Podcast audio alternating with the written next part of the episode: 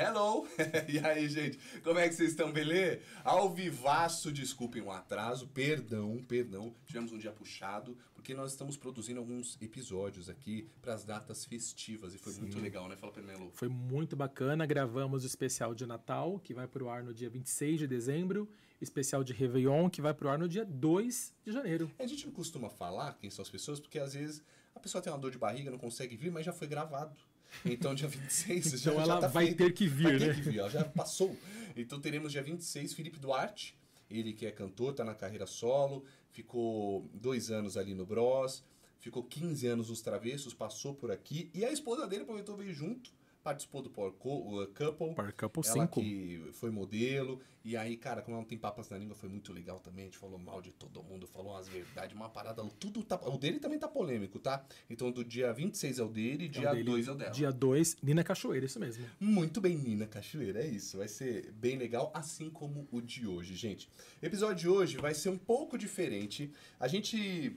O nosso aconteceu, o tradicional aí de, de começo de pandemia, é, pandemia, ótimo, pandêmico, né? Pandêmico. Começo de pandemia. Isso. É, a gente falava muito de TV. Aconteceu, falava das fofoquinhas, falava mal dos outros.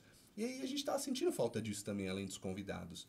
Então a gente tomou a decisão de trazer de volta, né, Flávio primeiro. Exatamente, Fê. Trazer de volta a origem do Aconteceu, né? Uma vez por mês. Isso. Então, assim, toda última terça-feira de cada mês, nós vamos convidar uma pessoa um crítico, um colunista, um convidado que fala sobre televisão, para poder então descascar esse abacaxi com a gente. É isso. E faz aquele giro, a gente fazia muito giro semanal, né? É. Agora vai ser um giro mensal. Assim, a gente pega as principais notícias do mês, da, da televisão, do mundo dos famosos, e faz aquele bate-papo, vamos, vamos discutir o que foi bom, é o que não foi bom troféu vale ou não vale, focar, né, a mesma moleque? coisa. focar. Aquela resenha que a gente adora, né? Inclusive, a gente, a gente convidou para ser um co-apresentador aqui com a gente, o Gabriel, do Eles Que Lutem. Porque ele assiste tudo, né? A partir do mês Sabe que vem, isso mesmo. Não tem também medo de falar as coisas, então a gente vai ter o convidado. Inclusive, vamos ter ele junto aqui para poder meter o pau em todo mundo, beleza, papai? é isso. Bom, joga para mim, por favor, Rafa, o nosso patrocinador. Canil Recanto do Léo. Já segue no Instagram. É a maior feira de filhotes de São Paulo, gente, lá em Bugaçu. E tem vários filhotes, raças pequenas e tal, mas a grande especialidade, quem é? É o canicorso italiano. Você tava um pouco em. Tava em outro planeta. Não, eu fiquei pensando assim, quem é? Aí eu falei, meu, é o canicorso. Quem é? Gabriel! Gabriel, é, eu pensei. É? Que... Gabriel. Eu já ia chamar o convidado, não apresenta o convidado ainda. É o canicorso italiano, que é a grande estrela do Canil Recanto do Léo. É isso, gente. Bom, lá tem atestado médico de saúde, pedigree já entregue no nome do tutor, tá? Tem veterinários, tem pequenas cirurgias, dá para fazer, porque tem ambulatório. É uhum. É muito legal a estrutura. Show. Obrigado, Sidney. Obrigado, Ednet, vocês são fantásticos. Obrigado pela confiança no nosso Pode Tudo e Mais Um Pouco, só tem crescido, viu? Boa. Vocês são demais. Então sigam, mandam no direct. É, pode tudo. Dá essa moral pra gente pra ver que tem audiência, né, pai? Ajuda. Ah, pode tudo, vindo pode tudo. O que vai mudar na sua vida? Nada. Só ajudar algumas pessoas. E provavelmente eles vão falar: Nossa, que legal, vou tirar um desconto. Por que não? Pra você comprar o seu dog. Beleza? É isso aí, Fezoca. Mais um QR Code na tela. Mix Conceito, a maior loja de móveis de São Paulo, ali na Granja Viana. Muito orgulho também de fazer parte da confiança lá do seu Carlos, a dona Marta. 10 mil metros quadrados de loja na Raposo Tavares, quilômetro 27,5, sentido Cotia. O que temos lá, Flapper Melo? Cara, nós temos lá uma loja com 10 metros quadrados, como você disse, aonde você tem restaurante, você tem praça, você tem estacionamento privativo para poder carregar o seu carro caso ele seja, seja elétrico. elétrico. É bom falar sobre Já isso. Já é o mundo atual, não é o futuro, é o momento. É o momento atual, exatamente. Além de decoradores, projetistas, para poder harmonizar todos os cômodos da sua casa. Muito bem, gente. Sigam no Instagram manda lá também, pode tudo. Ou chega na publicação e manda, pode tudo, pode tudo, pode tudo, pode tudo. Fala, caraca, aí vai ver a mesma pessoa, né? Mas a gente tá bombado, é, é assim. a nossa mãe. É isso, é a nossa mãe, com certeza. Não, minha mãe é só vergonha ali. Vai falar, não, irmão. É, a sua mãe acaba com você. É, minha mãe é, minha mãe é dessa. Não, tô brincando. Beijo, mãe. Margarete. Gente, vamos começar nosso episódio. Bem legal, vocês vão adorar. Participem muito, já se inscreve no canal, já deixa o teu like e bora participar. Quem é teremos hoje? Pois é, Fezoca. O convidado de hoje ele dispensa comentários e a gente pensou ele de cara para poder abrir essa temporada desse quadro novo, né? Vamos fazer agora toda terça-feira, sempre a última terça-feira de cada mês.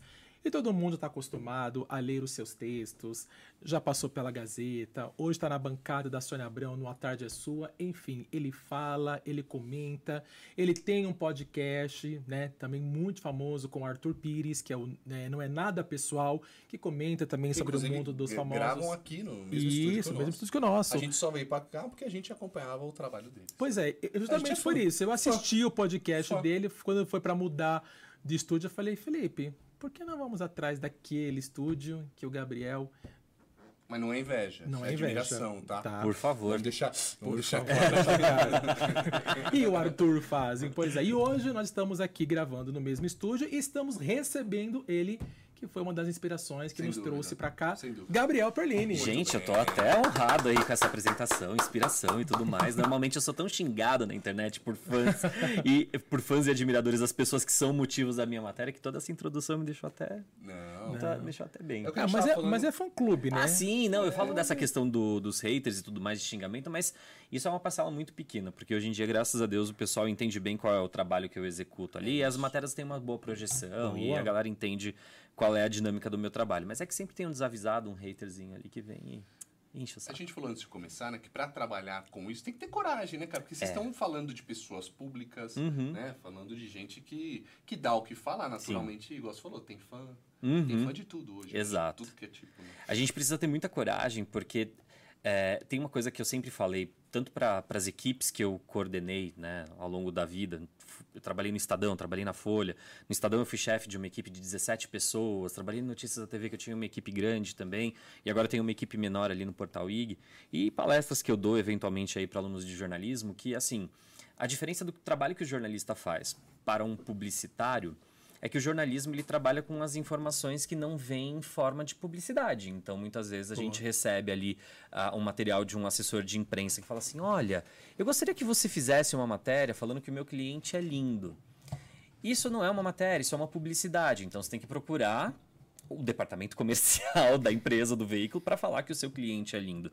O jornalismo ele vai em busca da, das informações que não estão tão às claras.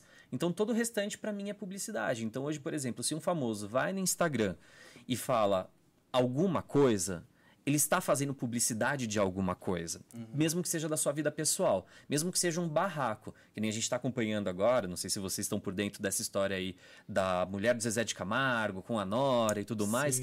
Isso não deixa de ser uma publicidade, porque você está ali tentando vender para uma parcela de pessoas a imagem de que você é uma pessoa do bem e que você sofre com os ataques de outro. Que visão, visão fantástica. No fundo é é. é verdade. Você quer vender, se vender como É uma peça de marketing, uhum. com certeza. Porque aí, de uma certa forma, essas pessoas que têm vários seguidores, eles acabam atraindo para si os olhares de marcas que falam: olha, essa menina aí tem uma boa índole, tem uma boa postura, então vou lá fechar uma publi com ela.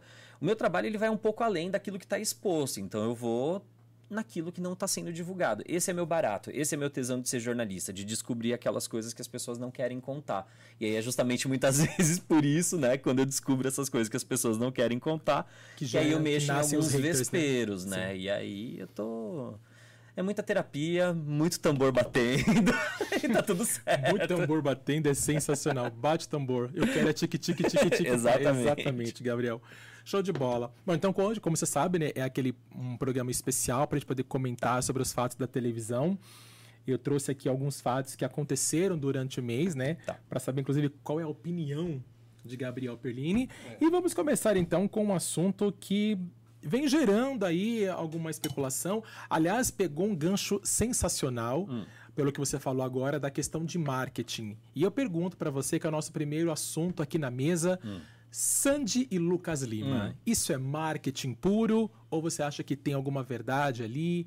A separação, de fato, é uma separação uh, uh, assertiva ou vai acontecer um retorno? O que, que você acha que está tá acontecendo com esse casal? Eu acho que é, um, é uma maneira nova da gente ver pessoas famosas se separando, né? Normalmente a gente não está habituado a ver duas pessoas famosas é, se separarem de uma maneira tão respeitosa e tão educada e tão sei lá, tão fora de barraco que qualquer movimentação por ser uma movimentação diferente já gera um monte de suspeita.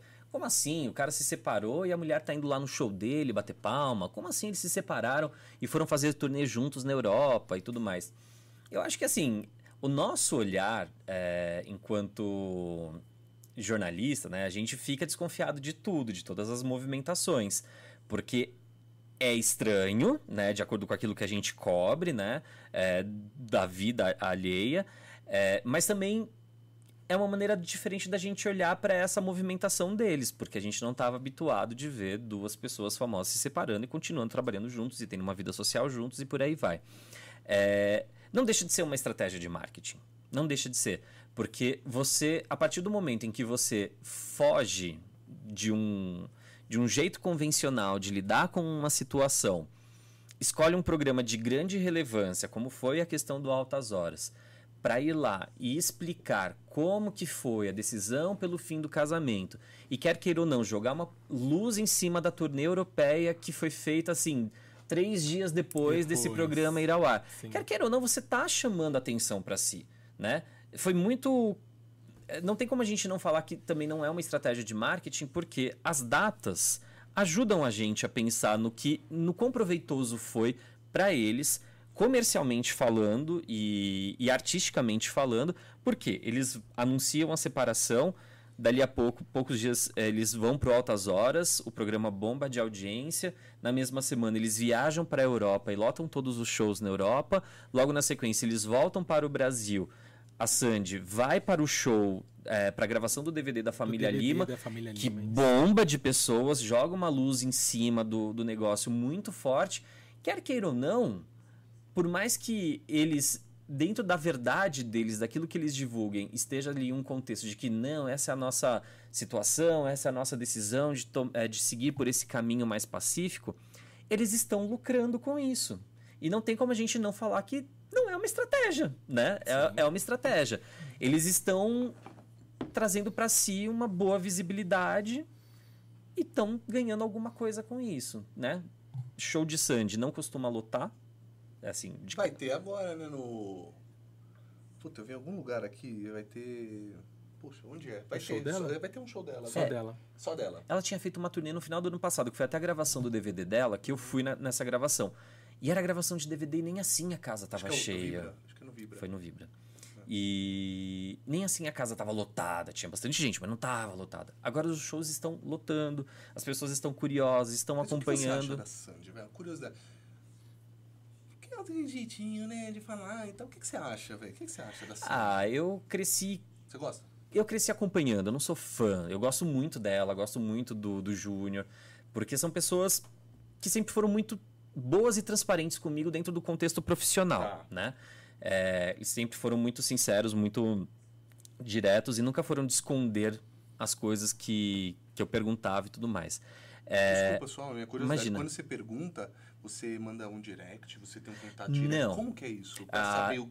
Eu encontrei com eles em algumas situações profissionais. Então, isso há muitos anos, por exemplo, uh, eu trabalhava na Caras, acho que faz o quê? Uns 13, uhum. 14 anos, não lembro. E aí eles eram convidados VIP da Caras para um show da Alanis Morissette. Eu acho que era no Via Funchal, que nem existe mais. E aí, por, por eu trabalhar na Caras, eu tive que recepcionar eles, conduzir eles e fazer uma entrevista ali meio mal ajambrada nos bastidores. Cara, ela já tava com o Lucas, o Chororó foi junto, a Noeli tava lá, o Lucas também. O Lucas, desculpa, o Júnior. Eu entrevistei eles, foram super simpáticos, super profissionais. Aí em outros momentos eu entrevistei a Sandy. A última vez, assim, que eu estive com eles foi no lançamento, foi na, na pré-turnê de 2019 que eles fizeram aquele comeback e tal, aí rolou uma coletiva, fui lá, botei eles contra a parede, deixei eles numa saia justa, me botaram no documentário, eu apareço no documentário lá do Globoplay, inclusive, co colocando eles contra a parede, e cara, eles sempre foram muito diretos e muito francos, então assim, são pessoas que são transparentes, elas não ficam fazendo uso de rede social de uma maneira displicente, eles usam para aquilo que eles acham que é útil, mas quando eles são, estão disponíveis para a imprensa, eles estão realmente disponíveis, eles respondem as perguntas que a gente quer. É, eu gosto da Sandy, gosto da postura dela, é, ela, tem uma, ela teve uma decisão de seguir a vida completamente afastada dos holofotes, assim, em termos de divulgação midiática. Eu acho que pelo fato da Sandy ter sido uma grande potência artística, ela não faz um uso tão tão indiscriminado de rede social para ficar em alta mas eu acho que também é o objetivo dela. Ela tá ali quer uma vida um pouco mais tranquila, ela não quer esse, esse holofote barato que muitos artistas. Ela é famosa desde pequena. Né? Ela é famosa desde deve, pequena. Deve falar, mano, quer saber? Deixa em paz, velho. Não quero. né? Nossa, É. mano. Eu fico pensando nisso. Ela já teve aquilo. Ela já teve. Ela já, perse- ela já foi muito perseguida, ela e o irmão dela, numa época em que não existia rede social. Então, agora que as coisas estão muito mais cruéis e muito mais difíceis, e ela está acompanhando quantas pessoas estão sofrendo, eu acho que a decisão dela de se manter alheia a toda essa movimentação de rede social é uma das, movi- é uma das decisões mais sábias. Ela não depende hoje da internet para ficar rica, para ficar famosa. Não. Ela já é a Sandy, Já é. entendeu? E sempre vai ser a é, Sandy. É tipo o exato. Antônio Fagundes lendo um livro no Instagram. Tipo, ele não precisa. Ele é o Fagundes, velho. Exato, Manja? exato. O Falabella lendo poesia. Tipo, pô, eu já sou os caras. né? É a Betânia abrindo uma live, tocando um violão e fazendo uma composição ao vivo, Ao sabe? vivo, São sim. pessoas que já provaram. Geração, né? Eu vejo que essa galera que é de uma geração mais pós-rede social, e vou botar, por exemplo, a Anitta, ainda depende muito desse burburinho de internet para se para sei lá, se manter, para prevalecer, para conquistar números e tudo mais, porque a Anitta é uma artista que fez coisas muito boas, mas nem tudo que ela faz é bom. Então, isso de estar na internet, bater boca com pessoas, se posicionar em alguns temas, faz ela jogar um holofote para cima de si quando a parte artística da vida dela não tá muito boa. Então, assim, a gente viu Sandy Júnior construindo uma carreira brilhante ao longo da vida, enquanto dupla e tudo mais. Eles têm mil hits aí, lotaram estádios na turnê de 2019. Então, eles têm uma carreira muito boa com músicas eternizadas. A Anitta, não tô- isso não é um demérito da Anitta, mas assim, nem tudo que ela fez é um grande hit. É um grande sucesso. Nem tudo que ela faz é um grande sucesso. Só que aí ela sabe hoje em dia usar a internet muito bem a favor dela, de entrar no meio de polêmica e quer queira ou não, você acaba botando seu nome ali no olho do furacão e as pessoas falam assim: quem é essa doida que tá falando tal coisa? Deixa eu ver. Melhor, no Brasil todo mundo sabe quem é a Anitta, mas lá fora não. Mas de uma certa forma ela coloca o nome dela no holofote e fala assim: ó, galera, me procurem aí pra ver que eu sou uma cantora, tenho umas músicas assim, assim, assado.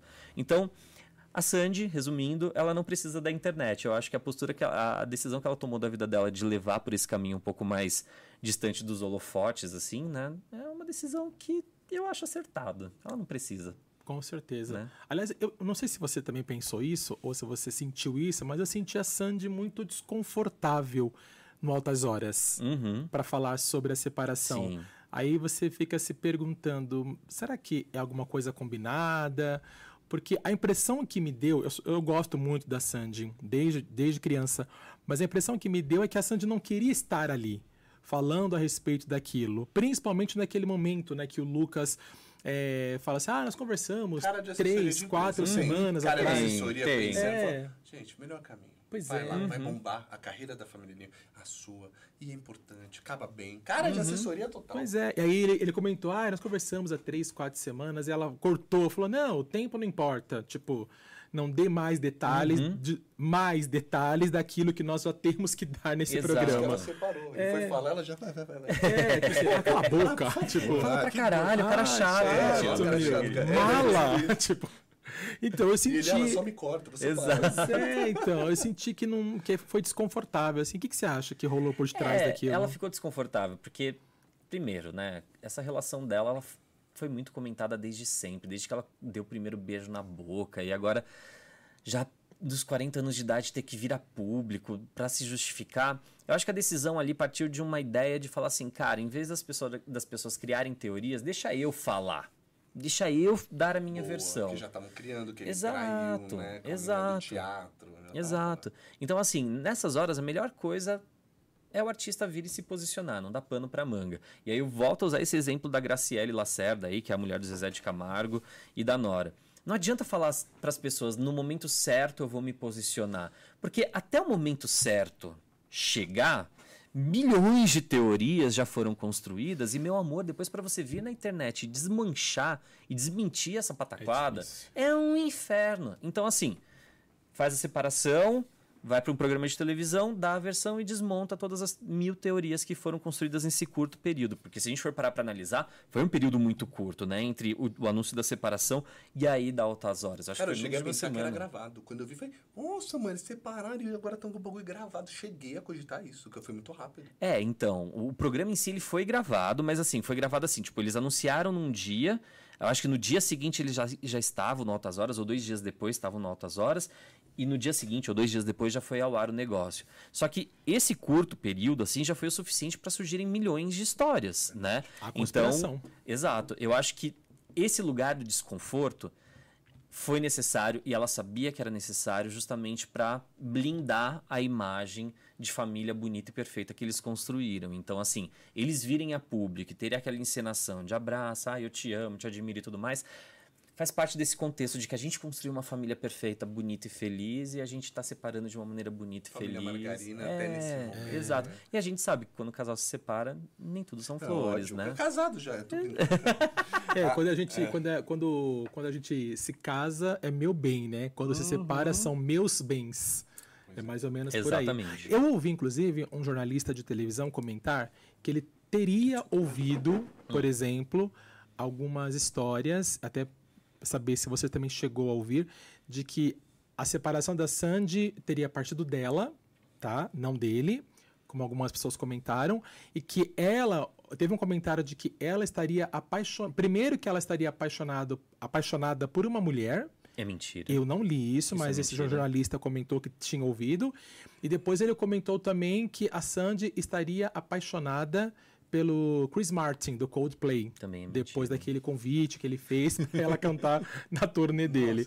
Eu, quando ele falou isso, eu falei, cara, então acho que eu não vivo no Mas Brasil. Mas até ela olhando pro Luan Santana, velho. Você viu isso? Não. Você não viu esse vídeo? Mas era montagem, não era? Não, não era. Eles cantaram juntos e ela olhando para ele assim, tipo, admirando. Ele cantando, fazendo o trecho de, de, dele. Falou, ah, por isso que ela separou. Olha como ela olha pro Luan Santana. E ela, tipo, olhando. Cara, olha onde vai é, a conspiração. Cara, é muito louco. É, eu não sei quem é. falou isso ou quem escreveu isso, mas é, é, isso. Eu acho que milhões de teorias são construídas. E, e é nessas horas que a gente tem que tomar um pouquinho de cuidado na especulação e no que é o jornalismo, né? E aí, é, embora hoje em dia eu esteja dentro, inserido dentro de um contexto onde eu sou chamado de fofoqueiro e não tem nenhum problema as pessoas me chamarem de fofoqueiro, não tem mesmo, eu ainda prezo por aquilo que eu levo de informação para as pessoas. Então eu jamais viria a público e falaria assim: ah, é porque eu tenho certeza que a Sandy está apaixonada por Fulano, Fulana, Beltrano, Beltrana. Eu falaria somente se eu tivesse alguma prova ou se a informação tivesse partido de alguém que eu confiasse muito, mas muito mesmo. Eu, por exemplo, lá no programa da Sônia, eu acabei falando do que me passaram lá do hotel em que eles ficaram hospedados em Dublin, né? Porque eu tive, assim, as pessoas que trabalham, funcionários do hotel em Dublin, brasileiros, vieram me procurar e antes de eu soltar a informação e levar para o programa tudo aquilo que eles me passaram de informação, eu fui me certificar de quem eram aquelas pessoas, de, se de fato eram funcionários. Pedi para que eles me mandassem alguns materiais que comprovassem aquilo que eu estava falando. Hum. Óbvio que eles não tinham tudo para comprovar, mas Sim. eu optei por acreditar. E depois várias outras coisas se desencadearam e levaram à conclusão de que, fato, eles passaram uma noite juntos no, no mesmo quarto de hotel. Uhum. Isso tudo eu ainda fiz porque eu levei mais de 24 horas apurando aquela informação. Não foi porque alguém veio na minha orelha e falou: Olha, eu acho que tal coisa aconteceu. Quando me contaram essa informação, acho que foi numa terça-feira, na parte da manhã, e aí eu fiquei em cima das pessoas. E aí veio um funcionário do hotel, aí eu descobri outro funcionário do hotel, entrei em contato, falei: Olha. Uma pessoa que trabalha aí falou isso, isso, isso. Procede? Ah, procede. Também. E aí foi construindo uma história até que eu levei aquela informação adiante. Então, assim, eu entendo que as pessoas queiram gerar conteúdo e fofoca. A fofoca pela fofoca, assim, vai muito do campo da especulação. Mas eu prefiro adotar um caminho onde eu trabalhe mais com a, com a informação, Boa. com a verdade. Nada contra quem faça isso, mas os meus advogados já são ocupados demais para lidar com as informações disso. verdadeiras que eu trabalho. Então, para eu ficar trabalhando no campo da. até nas verdadeiras? Tem. Opa. Tem, tem sim, bastante. Porque a galera se sente ofendida por você ter exposto a verdade. Mas enfim. É, e aí, se eu começar a especular uma situação da qual eu não tenho prova, só porque alguém ventilou, aí é, é demais para minha cabeça. Eu não consigo administrar, porque aí talvez alguém possa ficar ofendido com o que eu estou falando. Então eu prefiro falar mal de alguém com provas do que deixar uma pessoa se sentindo mal por uma coisa que eu não sei se é verdade. Entendi. Então, por, eu pego muito no pé, por exemplo, de uma pessoa chamada Maíra Card, não sei se vocês já ouviram falar, muito. porque eu desmascaro ela em tudo que ela faz. Ela já me ameaçou de processo, só que nunca me processou, porque tudo que eu fiz de desmascarar da vida dela era verdade. Consegue colocar uns tópicos? É que eu fiquei curioso, é? de verdade. A dieta dela funciona? É? A dieta dela funciona Parece que mesmo? Sim, cara. O rico tá no shape agora, tá magrinho. Ah, quando você contrata um general do exército para ficar do teu lado e fala assim, você não vai comer senão eu dou um tiro na tua cabeça, você não vai comer, né? é mais ou menos isso. É um casamento é, aquele mega... vídeo que ela fez, né? Falando, ela é olha, se você comer isso, você vai morrer de câncer, vai morrer disso, vai ter veia entupida. Aí você vê o vídeo comendo, você faz até assim, ó e é, joga fora. Tipo, o problema, a Mayra Card, ela. É, o mais recente no casamento dela, ela veio com todo esse papo de que tudo na, no casamento dela era saudável e não tinha açúcar. E aí, antes do casamento acontecer, me passaram informação. Peline, olha, ela contratou um buffet e tem doce com açúcar. O buffet é tal. Eu, beleza. Fui, chequei, falei, ah, beleza, esse buffet, eles vão Fiz uma matéria que a Maíra Card contratou um buffet que forneceu 1.600 doces com açúcar para o casamento dela. Ela ficou puta, foi nos stories, me xingar e tal, não sei o quê. Falando que eu era mentiroso, tentar me desqualificar enquanto jornalista. Falando, ah, é porque tudo no meu casamento foi saudável e sem açúcar. Eu falei, ah, foi? Deixa comigo.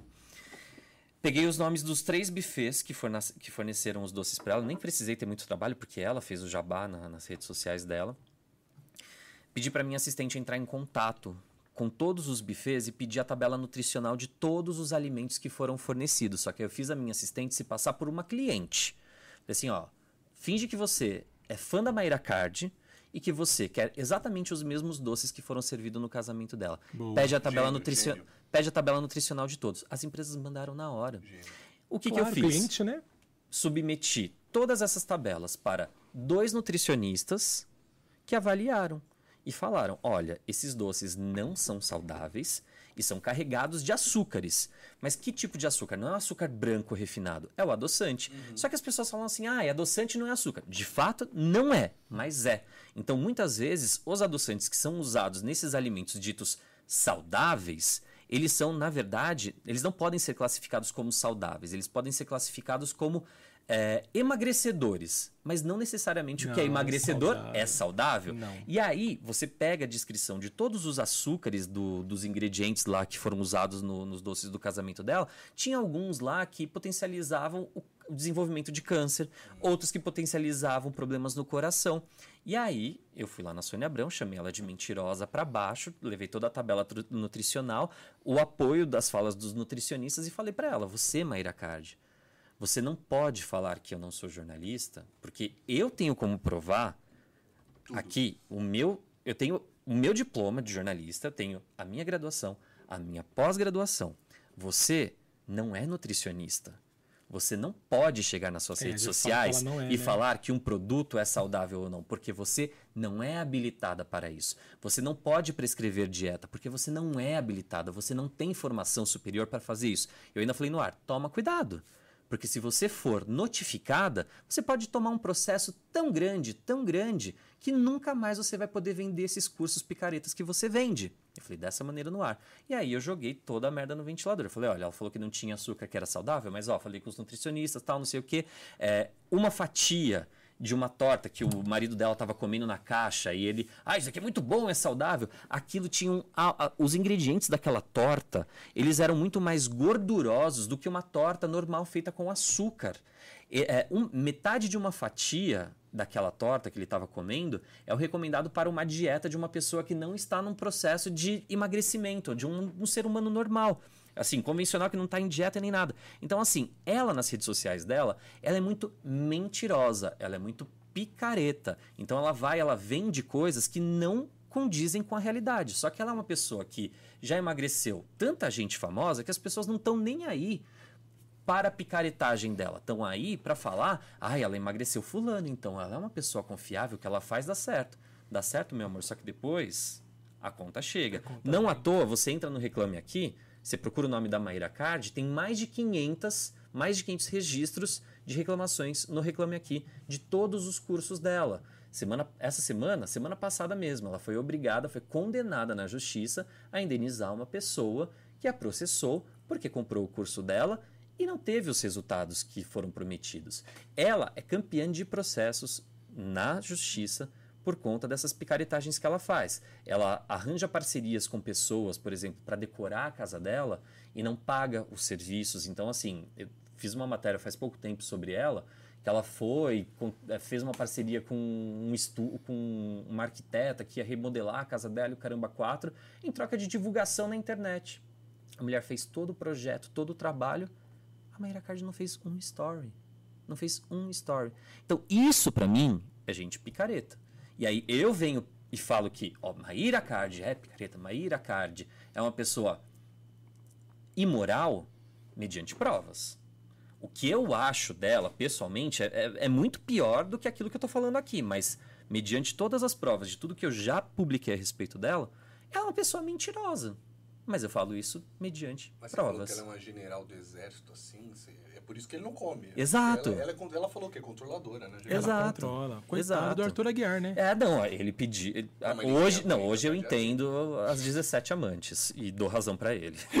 Total. Hoje eu entendo. Hoje eu entendo. E, tipo, É, ele- cara, porque se você pegar uma mulher que quer te pôr na, na caixa, né? Tipo, é meu, no cachorrinho assim, sabe a tatu bola? Colocava na caixa de fósforo. Amigo. Aí quando você vai ver, não tá lá dentro, some. Você Ima- fala, não, velho. Imagina você ter uma mulher que te faz transar ouvindo louvor da igreja. Nossa, É pesado. porque ela ficou uma né? época bitolada. Ela tá bitolada. Ainda Ela- na ainda, igreja, né? ainda, Nossa, ainda. transando, ouvindo louvor. É. de Deus, Acho que nem combina. É, teve- Combina, pô. Na época que o Ah, Tomar Arthur. água santa. Me perdoa, me perdoa. Na época que o Arthur tava no, Baixo no Big Brother, ela falou sobre isso, sobre transar ouvindo a música de não sei quem. Só que pra ela não é transar, é fazer. Enfim, Mayra Card é uma pessoa completamente desconectada da realidade. E foi engraçado que ela desativou o Instagram depois que eu a chamei de mentirosa pra baixo no, Pra no baixo, programa. claro, E a claro. galera foi pra cima dela, né? Claro. Mas o que é legal é te chamar de fofoqueiro, fica muito claro que você é um jornalista, né? Que trabalha com celebridade, jornalista de celebridade, e você foi apurar fatos, como Uhum. Sim, o jornalista faz. exato. Pegou a tabela nutricional. Olha só o tanto de coisa que você trouxe, apesar de parecer só uma fofoca. Ah, eu dei o, o doce na Mas festa. trouxe uma, uma, trouxe todo o embasamento Claro. do que é. A da torta que você falou, falou que isso daí engorda mais do que... Pra chamar ela de mentirosa, eu precisaria ter Sendo provas. argumentos. O que né? provas. Eu precisava ter o argumentos. seu trabalho é bem Exato. feito. né? Isso. Ah, É com, tipo, ar- argumentos total, né? É, Posso- xingar por xingar, todo mundo po- pode xingar, pode falar a merda que quiser. Depois lida com o advogado, lida com o Isso. processo. Agora, provas. Exato. É provas. Provas são provas. Né? Só vou ler aqui, a galera tá ao vivo com a gente. Ah, o rapaz mandou. Hoje é, o- hoje é o Felipe Duarte? Não, ele gravou hoje com a gente. Vai ao Isso. ar dia 26 de 26 de dezembro, né? dezembro. Estamos gravando para as datas festivas, afinal. É, raramente alguém virá Ninguém vai ver. 26. né? nesse né? dia. Inclusive eu.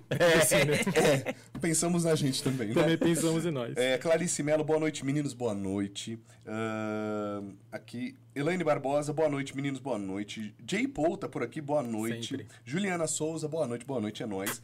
Ah, o Jay Paul colocou, Gabriel está todas as tardes no programa A Tarde é Sua, da Sônia Abrão na Rede TV. Te acompanha. Acompanha, ele é gente fina. Ele colocou que em 2001 a Sandy foi a protagonista da novela Estrela Guia. Ela é exibida às 18 horas na Globo. Ele, ó, manda, manda pra ele aquelas fotos que você manda pra nós. Você- ele vai te seguir. Ele manda foto de uma selfie assim, ó. É. Bom dia. Aí à Ah, é? tarde é de boné. Boa, tarde. Boa. E boa noite. É o J. Paul. É o Boa. J. Paul. Jay Jay Paul, Paul é sangue bom. a gente. É. Aqui. É, ele mandou que ele também é igual você. Antes de colocar uma informação no feed do Instagram dele, ele vê vários sites, pesquisa, e também vê os Pesquisa. programas de TV pra ter notícia completa. Sim. É. Ednet, nossa patrocinadora, junto com o Sidney, do Canil Recanto do Léo, tamo junto, obrigado, boa, Boa. noite. Ah, Letícia Jacob, a Jacob, boa noite, meninos, boa noite. E o J. Paul colocou, Maíra Card guarda cuecas do seu esposo, Thiago Negro, em um cofre. Por qual motivo, gente?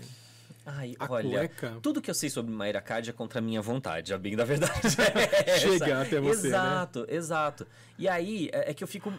eu- assim, além de ter essa questão de ter algumas informações que chegam no meu colo, eu vou e apuro, tem algumas outras paradas que eu não aguento ver quando são mentiras explícitas. Aí eu vou atrás e falo assim, gente, essa pessoa aqui está mentindo e está aqui a prova de que ela está mentindo. Então, Sim, é, tem, tem coisas que não, não dão para passar, assim, que, o, que a minha persona não aguenta. Então, aí eu vou e desmascaro tudo, mas é isso, para desmascarar eu tenho que ter prova. Ter né? provas. sim. Exato. E você conseguiu, né? A história do, da tabela nutricional é Não, maravilhoso. Uma aula, uma aula de jornalismo. É Eu aula. explicando na. Sônia Abrão, a Sônia Abrão ficava olhando assim pra minha cara. Ela, ela falou assim: Eu não acredito que você foi atrás de tudo isso. Eu falei: Sim, Sônia, só pra poder vir aqui ao vivo, olhar pra câmera e falar assim: Mayra Card, você é mentirosa. Pra falar, pra encher a boca e chamar ela de mentirosa mesmo, porque ela é mentirosa. Ela mente pra caramba. Tudo que ela faz na internet é envolvido numa grande mentira. Não tudo, mas muitas das coisas que ela faz é envolvido na base de muita mentira. E ela só desativou as redes sociais porque ela não aguenta mais. Eu acho que ficou muito forte pra ela toda a pressão que ela vinha recebendo porque ela vinha sendo desmascarada dia a dia. Uma pessoa que não tem o título de nutricionista, né, o certificado, e vender curso, tal, você falou, ah, uma hora ela vai tomar... Uma amiga minha é nutricionista, ela posta coisas falando, mostra a dieta dela, e ela recebe notificação. Imagina a Mayra Card, recebe. Exato. Eu acho que falta, inclusive, se tiverem nutricionistas aí assistindo a gente, partam favor. pra cima da Mayra Card. Porque o que ela faz é um desserviço para todos os profissionais que passam anos estudando. Ela postar aquele vídeo sem vergonha, Ai, falando aquele do que o pior. bolo, que causa não sei o quê. Meu amor, meu amor, presta Ela atenção é naquilo que você faz. é ela é irresponsável. Aquele vídeo, se os nutricionistas fossem uma comunidade Desculpa, mais que, que- unida. que, que ela falou no vídeo? Só Cara, pra ela gente fez que um sabe. vídeo, eu acho que Ah, era fez um faz- uma receita de bolo de chocolate. Isso. E aí falando, ai, porque você põe não sei o quê, leite condensado, pipipi, popopó, parecia... Já era estranho ver ela fazer essa receita. Só que aí É. acaba depois a receita, e aí aparece assim, ah, com isso você vai ganhar um câncer, uma diabetes... Uma veia entupida. É, e aí, tipo, 30 problemas de saúde. Pesado, inclusive. Ela não tem habilitação para falar isso. Ela não pode fazer terrorismo nutricional, que foi esse o termo que o marido da Ivete Sangalo usou para falar a respeito dela, porque era o que ela estava fazendo. Porque ela ele é uma fez com ela? É, Não, ele, ele é é nutricionista. nutricionista. Ah, tá. Ele é nutricionista. E quando ele viu esse vídeo, ele ficou assim Horrorizado. é horrorizado, porque ele faz um trabalho sério. Porque é pesado o vídeo dela mesmo. né, Cara, é muito pesado. pesado. Ficou parecendo assim, que se eu comesse um pedaço de bolo de chocolate, eu, morro ia amanhã. pegar um câncer na primeira garfada. É isso mesmo. Isso é um terrorismo. Imagina você não poder comer uma coisa que te dá prazer, porque a pessoa, uma desavisada, uma pessoa desqualificada no sentido de não ter qualificação para falar aquilo que ela está falando, vira e te dar esse medo. É a mesma coisa que você ir numa igreja e não tem um padre, tem, sei lá, um exemplo, um feirante que nunca estudou para ser padre, mas tá lá ele na missa falando o que você deve fazer ou não, os caminhos para encontrar. É mais ou menos essa lógica. É, lógica É você boa. chegar num hospital e não ter um médico para te atender, ter um açougueiro para te fazer uma cirurgia. O problema é o resultado. O negócio quando você vê as pessoas que ela atendeu, o corpo dela e o do Thiago Negro, que é- teve uma mudança, é inegável. Você meu pai, meu pai me ligou ontem e falou: Cara, tá vendo o Thiago Negro na mãe da carta, sua mãe colocou aqui? Porra, meu bicho tá bonito, cara. Tá- Meu pai falou a roupa que ele tava. É quase que meu pai, esse pá, foi no shopping no mesmo dia comprar igual. Falou, ele tava com uma calça alfaiataria, meio coruva verde, assim, uma camiseta verde, pagando um pau. Falou, meu, ele tá bonito, velho. Falou até da. Não, eu não esqueci. da cor- Mas será que da foi a dieta dela Foi. que fez ele ficar assim? Então, mano, ela. Resultado ela dá. Resultado ela dá, mas é isso. A que preço que você quer Tem pagar? fita, não entendo. É Tipo, muito- tem gente que fica rica roubando. Exatamente.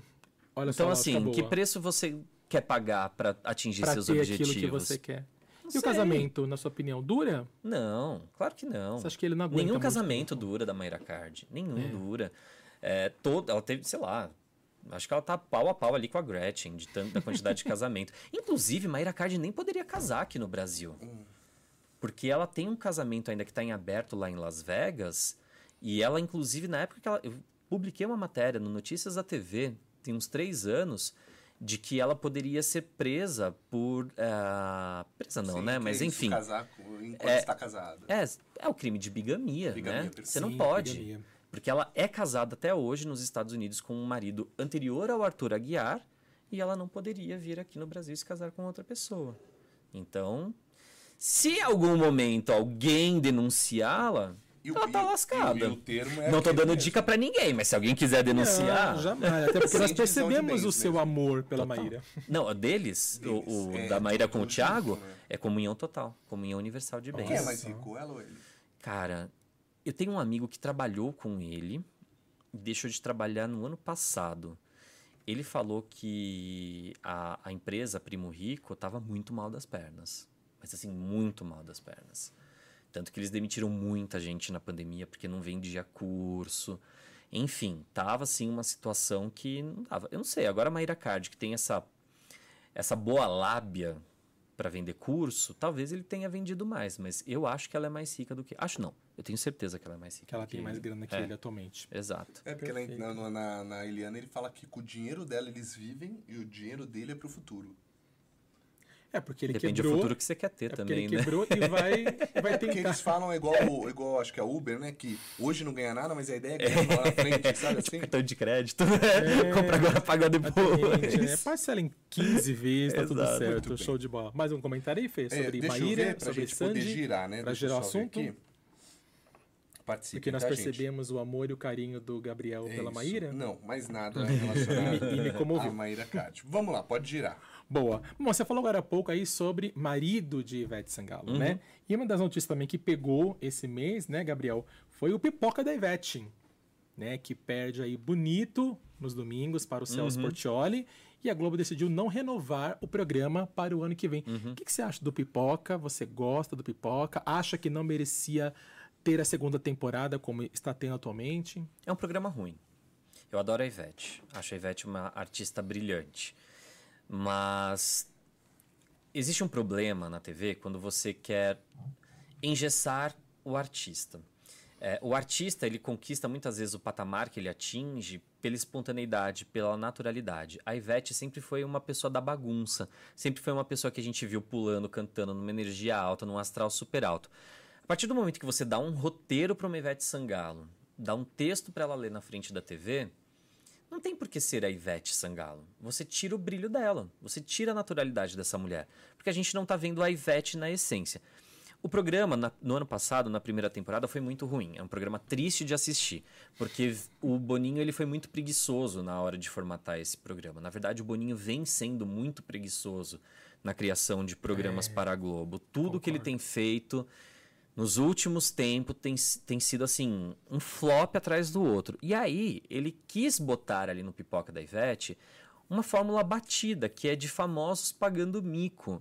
Que era uma parada que rolou e que deu certo em algum momento da internet quando os youtubers começaram a ficar famosos. Que eram os micos dos famosos. Cara, isso na TV não funcionou. Ele já teve uma experiência terrível no Casa Kalimann, que tinha essa dinâmica de botar famoso pra pagar mico, e não deu certo. Não. E aí foi lá, tentaram. Cê- Eu sou. Eu tô enche... Desculpa, eu coloquei pra você, mentira. Pra mim, tô enchendo o rabo de pão de queijo. Maravilha, calma aí. E, e aí eles foram com essa dinâmica de botar famoso pra, pra pagar mico na primeira temporada. Deu muito errado, o público rejeitou. Foi uma bosta a primeira temporada e começou a dar uma reagida no momento em que tirou aquelas brincadeiras com famosos e botou mais número musical e tudo mais. Ok, deu uma melhorada. Aí vem na segunda temporada, eles falam, não, porque a gente mudou tudo e tudo mais. Cara, é um programa de domingo à tarde, tem um cenário que parece.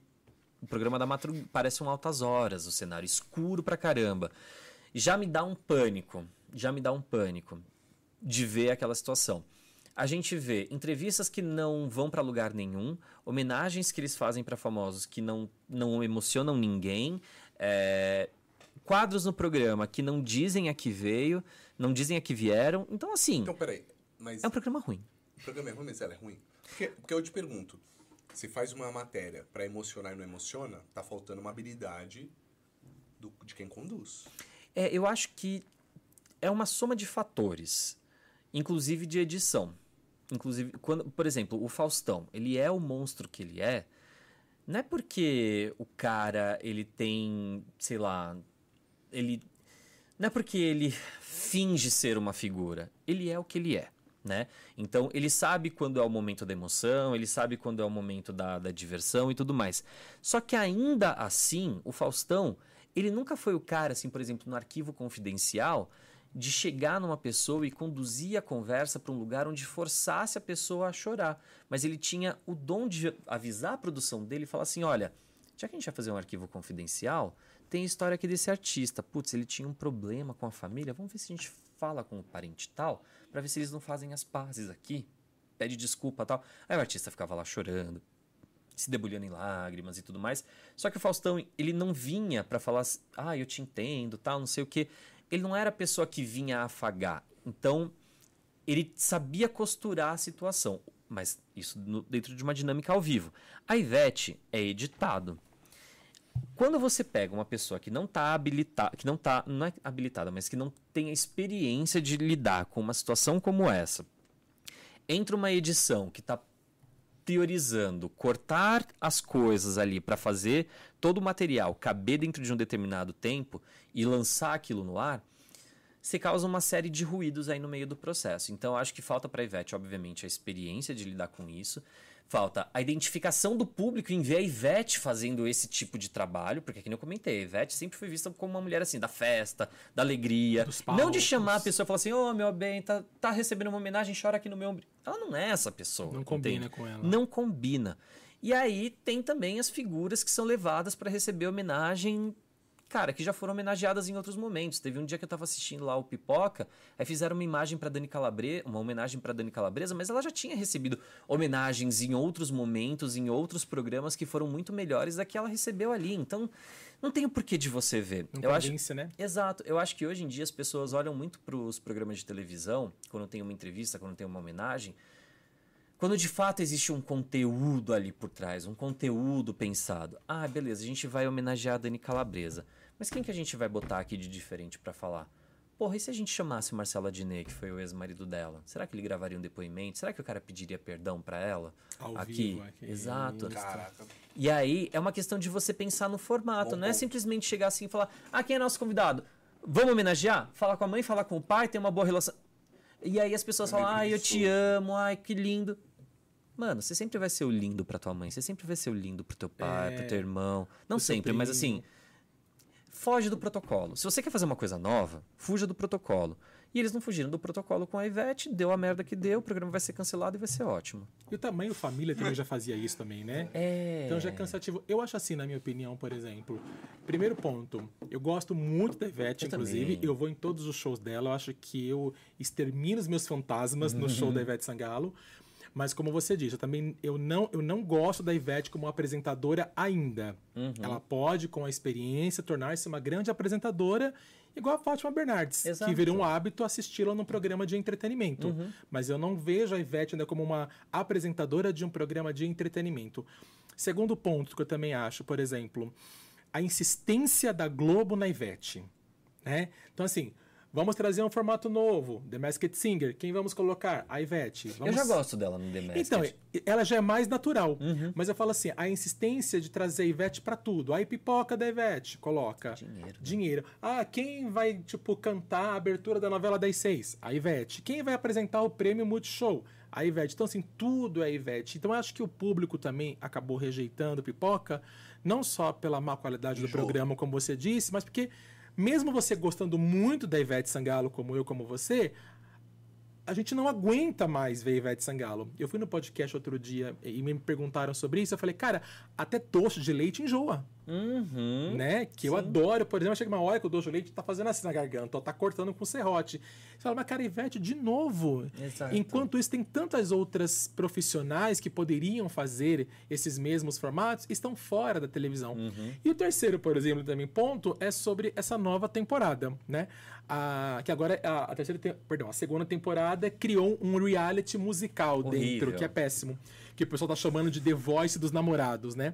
Assim, como é que você quer salvar um programa colocando nesse programa, por exemplo, um reality musical, se até a própria Globo já não acredita nem mais no The Voice. Mas deixa eu te falar uma coisa. Eu, eu assisti uma vez, eu gostei. Hum. Sério? Os caras cantando e as namoradas lá. Eu gostei do programa inteiro, eu sou um otário. Vocês estão falando. Eu gostei do bagulho. Eu nem achei ela tão engessada. Próxima edição, o Felipe não participa. Ah, não. É, não. Não porque então. não tenho visto tanta TV, né? Mas eu até gostei, não achei ruim. E, e vocês falaram dela engessada no Max, Masked Singer, lá ela tava mais solta. Eu achei ela bem, só que o problema é que ela é a atração, sabe? É. É o faro que é o que dança. Exato. Sabe, o faro é o que imita, é o faro. Ela é a que canta, eu acho que esse é o ponto. Eu, no, no The Masked eu gosto muito dela, eu gosto muito do formato, eu gosto muito. Tanto que o formato brasileiro, ele tem um- uma diferença tão grande do, do gringo, porque a Ivete é uma apresentadora cantora, e nos gringos não tem essa dinâmica. Isso. E aí tem aqueles números de abertura nos episódios que são fenomenais, cara. O que eles fizeram na temporada passada, sabe? Os números musicais que eles fizeram. Nossa, me arrepio só de lembrar de alguns, porque foram muito bem feitos. Brasil mesmo, Os do Brasil, os do Brasil. E as É uma produção- também, né? Exato, é uma produção grandiosa, um investimento gigante. Eu acho que toda a dinâmica conversa, porque fala de música, é um programa de música. E a Ivete, ela, ela é música. música, ela respira Então música. faz sentido. É diferente de eu falar assim, tem um programa de entrevistas, quem que a gente vai botar pra entrevistar? A Ivete. Não faz sentido! Isso, é isso que eu falei, Existem- essa insistência da Globo Exato. em colocar Ivete em tudo. Existem entrevistadores fenomenais que não estão no ar na TV. Concordo. Ou outros que estão menos prestigiados na TV que poderiam ocupar esses espaços e não ocupam. Quem, por exemplo, Gabriel? Ai, de pronto assim? Pra você, Pra você como espectador. Cara, como entrevistador, eu gosto muito da Fátima entrevistando, da Fátima Bernardes. Nossa, ela é ótima. né? É, ela, cara, ela é muito boa. E eu acho que estão dando pra ela agora um programa na TV a cabo, lá no GNT, que tá indo muito bem, né? E é uma pena não tá na TV aberta. Qual é o programa? Eu esqueci o nome. Mas é nesse faz- estilo de entrevista? É, é tipo. É porque a cara dela, o grande, é, o grande momento dela era o trato dela com as pessoas no Exato. programa dela, no, no sofá. É mesmo, mas você acha e tal. Ela vem com uma. Ela é jornalista, mãezona. ela é jornalista, ela É. sabe perguntar, ela sabe entrar nas histórias, ela sabe o que que pode render um assunto, uma pauta Isso. ou não. É diferente de uma pessoa que não tem, não está habilitada para isso e que vai fazer uma pergunta que muitas vezes foi colocada no roteiro, que não vai ter o timing da análise da assim, da relevância daquele conteúdo que está sendo dito. E isso é muito triste numa entrevista. De repente, é tipo a Paola Carosella. Eu amo a Paola de paixão. Aquele, Cozinhando. aquele programa de entrevista dela no GNT é uma bosta. O Rafa O gosta. Isso é único que eu gostei do episódio, eu Concordo, vi ela Gabriel. com o Luiz. Miranda, com o Luiz Miranda, porque o Luiz Miranda respondeu da cabeça dele, aí ficou incrível e tal. Mas ela, ah, você não acha e tal. É, é, ah, eu também. É eu acho isso. Não rende uma E entrevista. ela, e ela né? parece até arrogante, porque você vai ver que ela tá tão presa, parece que ela quase que não quer entrar na história e, e jogar só a próxima pergunta, do ponto de vista dela. Eu achei. Uhum. Eu tenho pra mim, assim, é isso falando da minha característica enquanto, enquanto entrevistador, né? Não porque eu sento e entrevisto as pessoas, mas porque eu entrevisto pessoas desde que eu comecei a trabalhar como jornalista. Eu vou pra pauta, né? Tenho um minuto pra falar com a pessoa. Eu tenho que ser muito assertivo na pergunta que eu vou fazer quando eu tenho um minuto ou quando eu tenho direito a uma pergunta. Então, assim, tomei muito na cabeça no começo da minha carreira, porque eu falava assim, cara, eu tenho um minuto com, a- com aquela pessoa. E eu chegava na redação pro meu chefe e falava assim, olha, eu tenho essa aspa. Meu chefe falava assim, cara, que bosta. Você teve um minuto com a pessoa, você fez essa pergunta. Então, assim, o tempo foi me dando o know-how de Demais. entender o que, que é, de fato, interessante para o leitor, o que é, de fato, interessante para quem está assistindo o programa em casa. Que vale ou não vale. É, né? e aí é muito fácil você colocar uma pessoa para apresentar um programa de entrevistas, vem um editor e te bota um roteiro, ó, fala assim, ó, tem essas perguntas que a gente fez e a pessoa vai respeitar aquele roteiro. Ponto. Só que muitas vezes a gente está trocando uma ideia aqui, vocês me fizeram uma pergunta e a minha resposta foi para outro lugar, e se a pessoa não tem o timing de falar assim, cara, isso daqui tem um gancho muito bom que dá pra gente desdobrar e fugir completamente do roteiro, Mano, a entrevista não vai pra frente. E é o que acontece com a Paola, é o que acontece com a Ivete, e é o que acontece com várias outras pessoas que são colocadas para fazerem programas de entrevistas e que não têm a menor tino para entrevistar ninguém. Para ser um bom apresentador ou entrevistador, tem que ser jornalista pra você. Tipo, Não. BBB geralmente é jornalista, você acha? Não tem que ser jornalista, mas tem que ter pelo menos in- interesse nas histórias que estão sendo contadas. Se você não tá nem aí pra história que tá sendo contada, você não tá disponível para fazer entrevista. E outra coisa bicho. importante também, assim, tudo bem que somos jornalistas, temos esse, esse know-how, como você disse, Uhum. mas para entrevistar alguém, você não precisa ter um diploma. Você precisa ter, igual você disse, curiosidade Uhum. e principalmente responsabilidade. Porque o que eu vejo hoje, por exemplo, as pessoas não estudam o Não. seu entrevistado. elas não sabem nada. E eu falo isso de alguns podcasts que eu assisto. Eu falo, meu Deus, Uhum. podcast tem. é, Só o Instagram tem um milhão, dois milhões Uhum. de seguidores. Na hora de bater papo. É uma tristeza É, de conteúdo, é, é, a uma pessoa, pobreza a pessoa não conteúdo. sabe nem qual é a moeda dos Estados Unidos. Sabe Exato. assim? Umas coisas. Fala, como assim? Você não precisa saber da vida toda Uhum. do candidato, mas o candidato, perdão, do, do entrevistado, mas ele falar alguma coisa e você fazer aquela cara tipo assim, Mas eu posso levantar Né? a mão? Porque eu sou, eu sou- eu gosto dar uma provocação.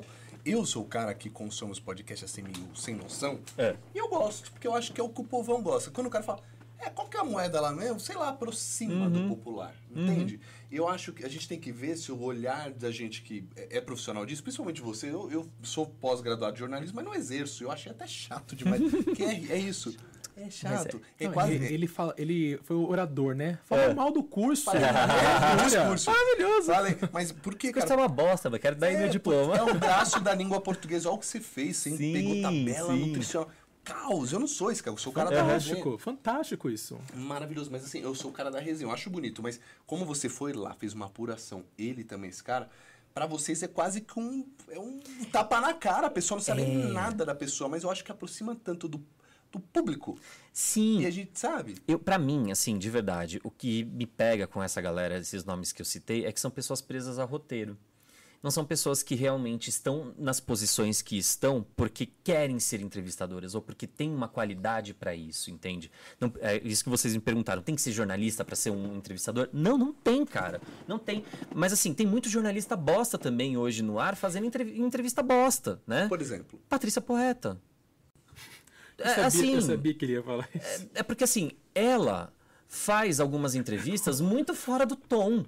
Em alguns momentos. Tem horas que ela faz coisas muito boas, né? Mas ela é o tipo de pessoa que não se envolve com todos os entrevistados que vão lá. Diferentemente da Fátima Bernardes, que se envolvia com todo mundo. Com todo mundo mesmo. É, A Patrícia Poeta, ela faz entrevistas que são sofríveis, muitas vezes.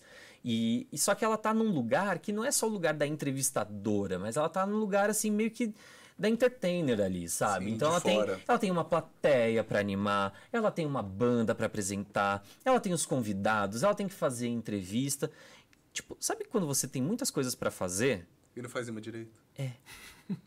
Eu acho que ela faz coisas muito boas. Ela é- não é uma má profissional, mas como entrevistadora, ela não tem esse estofo. Ela peca, né? Exato, basta lembrar a merda que ela fez na época que ela era do jornalismo, do Jornal Nacional, que o Bonner ficava putaço com ela nas entrevistas com os presidenciáveis. Era difícil. Cara, ela fazia umas. Muitas vezes era o Bonner quem conduzia, e quando ela entrava com uma pergunta, era uma pergunta assim.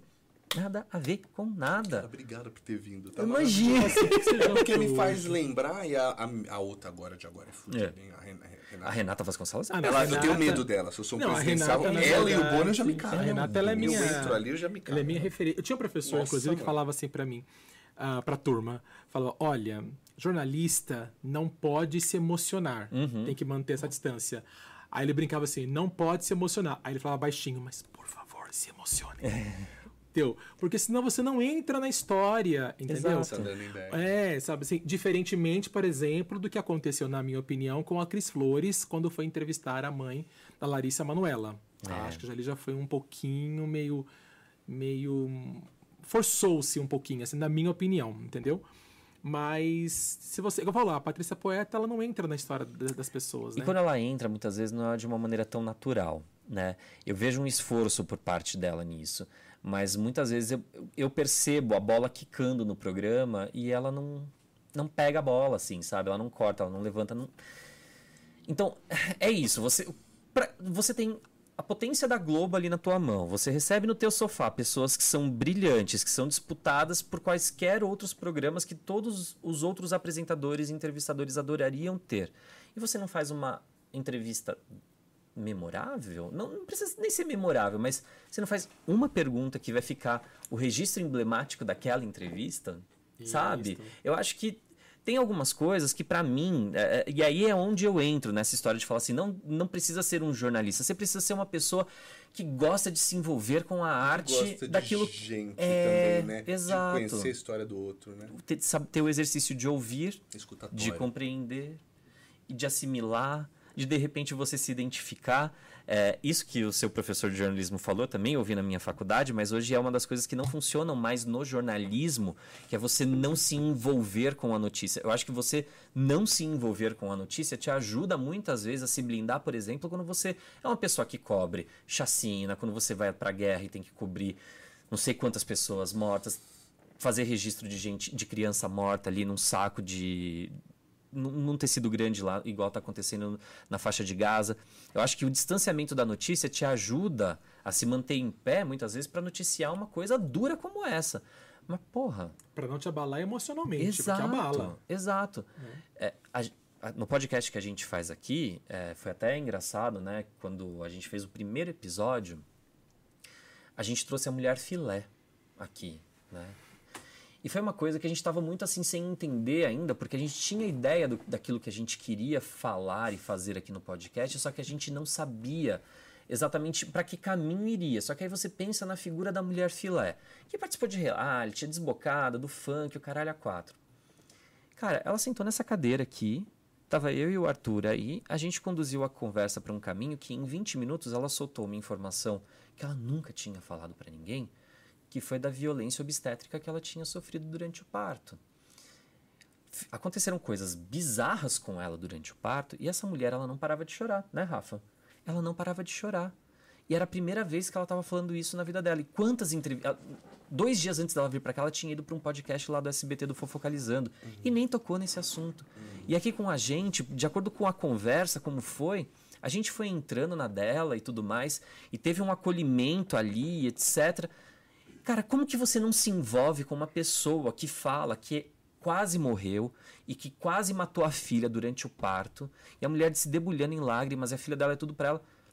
Se eu não me envolvesse com a história dela e me mantivesse ali na figura de ah, eu te vejo só como uma fanqueira, vagabunda, que esfrega a bunda não sei onde. Não, velho. É uma mulher, é um ser humano, bicho. É um ser humano que quase perdeu a vida e que quase matou a própria filha porque ela não tinha uma abertura pra pra criança nascer. E porque es- o, o hospital que ela contratou foi picareta pra cacete com ela. Então, como que a gente não se envolve com essa história? Então, eu vejo muita. Isso é um exemplo que eu usei aqui. É, não é pra me gabar, é pra falar assim, cara. Quando você está disposto a se colocar no papel de um entrevistador, você tem que pelo menos prestar atenção naquilo que a pessoa está falando. Se conectar. É, né? é isso. E eu não vejo, por exemplo, infelizmente, porque eu amo demais a Paola Carosella, eu não vejo ela desenvolvendo esse trabalho. Eu não vejo Patrícia Poeta desenvolvendo esse trabalho. Eu não vejo o Leandro Hassum quando fez aquele reality com família e cozinha, que tinha um momento de entrevista. Eu não vi ele Nada fazendo a ver isso. aquilo, né? Uma pataquada sem tamanho. Então, assim, eu vejo muitos maus profissionais na Nós televisão. o, o entrevistado certo. é. Não, maravilhoso. Tá. Manda pra mim Vai processo. ser Mari, depois. meia-noite, então vai estar aí batendo papo, Gabriel. Tá ótimo Mas isso. é isso. É que eu acho que, cara, tem muito profissional bom e que não tá no ar. E eu acho que tem muito profissional que tá no ar e que não merecia estar no lugar que eu É, Vamos lá, você falou da Patrícia Poeta, citou que é ruim. Quem é ruim não merecia estar no ar e quem é bom que merecia ter esse espaço? Que está Então, no ar, eu por acho exemplo. que Ou que a- não está no ar, né? Eu acho que a Fátima merece voltar pra TV aberta. Merece muito voltar pra TV aberta.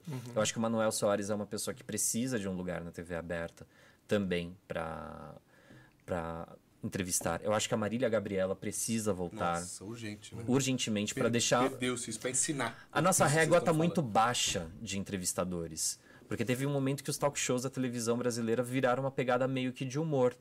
E aí É. a galera foi por esse caminho. As pessoas é, veem hoje, né, os talk shows, por né? exemplo, como um programa de humor. Tipo, Exato. Gentili, o que o Porchat fazia na Record, ou até mesmo o Mas o Rafinha Porchat, Bastos. o Porchat, por exemplo, eu, embora ele vá para um lado de humor, eu acho que ele consegue fazer entrevistas muito boas, né? Uma pessoa que eu vejo que tá patinando nesse sentido e que acabou de estrear foi o Rafael Portugal. Eu amo o Rafael Portugal. Com todas as minhas forças. Ele, para mim, é um dos, um dos melhores comediantes que existem.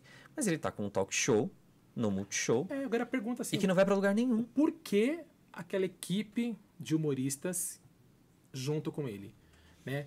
Porque ah, ele tem, tem as entrevistas, aí tem aquelas sketches, por exemplo, que são super sem graças, Né? Tipo, graça zero. Por que não coloca, então, tipo, o, o Gabriel, é, Gabriel não, o Rafael Portugal, igual, por exemplo, o Lady Night? Exatamente. Né, um que vai mais na linha da zoeira, Isso, né? da zoeira, porque a Tatá consegue tirar coisas muito bacanas na zoeira. Uhum. Agora, o programa é do Rafael, Rafael Show, né? Ou, não, Portugal, Uhum. Portugal Show. Show. Mas ele não é o show. Não. Porque quando tá começando a aquecer alguma coisa, para e muda o cenário entre aqueles humoristas que naquele momento não tem graça nenhuma. E eu acho eles individualmente tão bons. Pois é, então, sim. A equipe de Gama, roteiro, né? sim. A equipe de roteiro é muito boa. Tem uma amiga minha que tá no roteiro do programa que ela é incrível. Só que é isso. a- o Rafael Portugal ele tá num lugar meio Ivete Sangalo. Ele tá num lugar que não comporta ele. Que não é pra ele.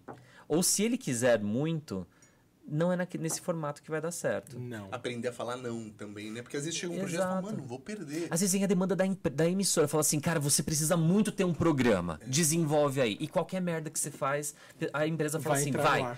Vai porque é o Rafael Portugal, porque ele é foda. Vai porque é a Ivete Sangalo, porque é Você foda. gosta Mas daquele bagulho que ele faz é o Luciano. Huck? Cara, eu acho bom. Eu acho bom, porque ele faz as entradas dele de humor. Então, assim, são interferências de humor dentro de um programa quadrado, que é o Domingão, e funciona, né?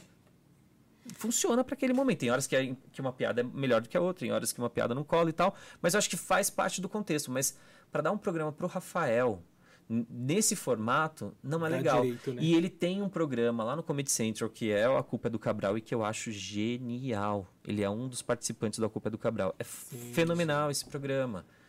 O Portugal Show ainda tá patinando. Você acha que o Portugal Show tem muito cara do Casa Kalimann? Eu achei um Tem. pouquinho assim. Porque Tem. muda o cenário, aí com- o- as brincadeiras. É claro que não dá pra comparar Kalimann Uhum. com Portugal. Isso não tem comparação. Mas o programa vai no mesmo formato. Quando eu vi o É. primeiro episódio, que foi com a Xuxa, inclusive, né? Falei, cara, é um Casa Kalimann no Multishow. Com carisma. Com carisma. É, isso é. o Rafael Portugal tem carisma. Kalimann não tem. Não tem. E você não falou quem que tem que sair da TV, que tá ruim, ruim? Sem... Três. Ah, Joga cara, três. que tem. Eu não acho que sair, mas eu acho que tem que ser. Menos espaço. É, tem que redefinir o espaço. É a Patrícia Poeta. Ponto. Número um. Deixa eu ver quem mais. Pensando aqui. Ai, tem alguns nomes que eu não posso falar. mas. Por que você não pode falar? Por que você não não tem pode? medo de nada? Não, mas Não, não, fala pode. aí. É, mas ó, há uma coisa Eu chamada vou te falar. processo. Tá ao vivo, né? Tá. Não Fala aí. pode. Dá um papel. Pô, que filho da mãe. Pode falar. Não vou falar, não. Ele me- Não vou falar, não vou falar. Não Você vou falar. fale? Não, Não não. quer? Não, não fala. Ai, como eu sou burro! Não E fala. como eu sou burro, assim que achei que você tava me xingando, velho. Eu sou burro, velho. Não fala. Caraca, é um problema. É, É um então, problema. acho que é uma péssima entrevistadora, inclusive. Péssima, mas faz coisas muito boas que além da entrevista. Entendi. Tem coisas que solidificam ela na TV, mas entrevista, tudo que ela faz é uma bosta. Entendi. Enfim, Cara, quem mais tá? E eu sou assim, não fala, não fala. eu sou muito burro, achei que ele tava falando, ah, vai, vai cagar, sabe? Tipo, Não, e ele falou bonitinho ainda. sa- sabe uma pessoa que eu acho que, que eu admiro demais, mas também tá no lugar errado? Hum. Zeca Camargo. Ah, o Menor da Noite eu acho um fiasco, você não acha? Eu gosto muito da Glenda. Eu acho que a Glenda é uma pessoa muito solar, muito pra cima, muito talentosa. Eu acho que ela é uma pessoa extremamente esforçada. E o Zeca, eu acho que ele já experimentou muito entretenimento. E dá, dá pra ver na cara dele que ele tá ali não querendo estar. A Glenda é a primeira vez dela no entretenimento. Tá então louca, ela né? quer, Babando. tipo, É, fazer a parada dar entrevista dela, certo. Tá ligada na bazuca, Tá, né? e Pra ela- poder cara, fazer acontecer. ela é boa, né? Ela é manda bem, boa, ela é simpática pra caralho. O Zeca também é muito bom. Comigo sempre foi um querido, sempre foi um. Sério, demais. Mas dá pra ver que ali não é o lugar dele. Dá pra ver. Não é o lugar dele, ele não tá feliz ali.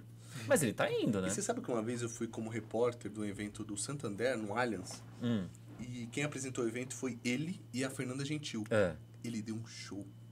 O cara, ele é foda. Não, eu fiquei impressionado. Cara, ele. Eu acho ele foda. E a Fernanda Gentil tava no auge. Falei, nossa, que da hora. Eu achei que ela ia. Mano, esse cara deu um show, velho. A Fernanda Gentil é outra, que é uma excelente entrevistadora. Excelente entrevistadora. Mas pegou alguns programas bombas, né? Só deram bosta na mão Só dela. deram programas bombas Então, na mas mão um excelente mulher, gente. entrevistador não necessariamente é um bom apresentador. É. O problema é que o legal é juntar um apresentador bom com um bom entrevistador, então. É, então, é que no caso dela, quando ela tiraram ela do esporte, e jogaram ela no entretenimento, só deram merda pra ela, ela apresentar. Primeiro foi o Se Joga, que entra naquele contexto. Vamos fazer famoso passar vergonha. O Se Joga foi isso. Não deu certo.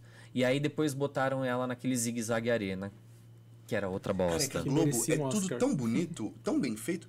O tosco é importante. É por isso que bombava o Pânico, bombava a MTV. O tosco no, no- na zoeira é importante. É, Só que tudo mas eles o levam muito a zigue-zague- sério. É, mas o zigue-zague Não é- era um é tosco bobeira, não é brincadeira, sofisticado. né? Não é brincadeira. Ou você então assume o tosco, igual Uhum. o pânico, ou você não assume, porque o zigue-zague, por exemplo, era um tosco sofisticado. Uhum. Então não era nem tosco É, e nem você sofisticado. falou, Ele, ele não era competente nas duas vertentes. Uhum. Não chegava a ser competente no tosco e tampouco também no sofisticado. Exatamente. Uhum. Por isso que acabou não, não acontecendo, entendeu? E, a, e a Fernanda Gentil ficou apagada 100% Ficou. naquele programa. O brilho gente. dela foi tirado. Você tirou uma pessoa que era talentosíssima em outras frentes e colocou ela pra ler um roteiro e fazer coisas que ela não tinha habilidade. Nenhuma. Outra pessoa que eu acho que é um excelente entrevistador e que tem se tornado um excelente entrevistador cada vez mais e que deveria ter um espaço propício para isso na TV aberta é Uhum. o Otaviano Costa. Puta, Ele precisa de um espaço na Otalab, TV né? aberta. O dele. Otalab Eu é perfeito. dele. É Cara, perfeito. É um- é um- já podia. Tá, tá pronto pra ir pra TV. é,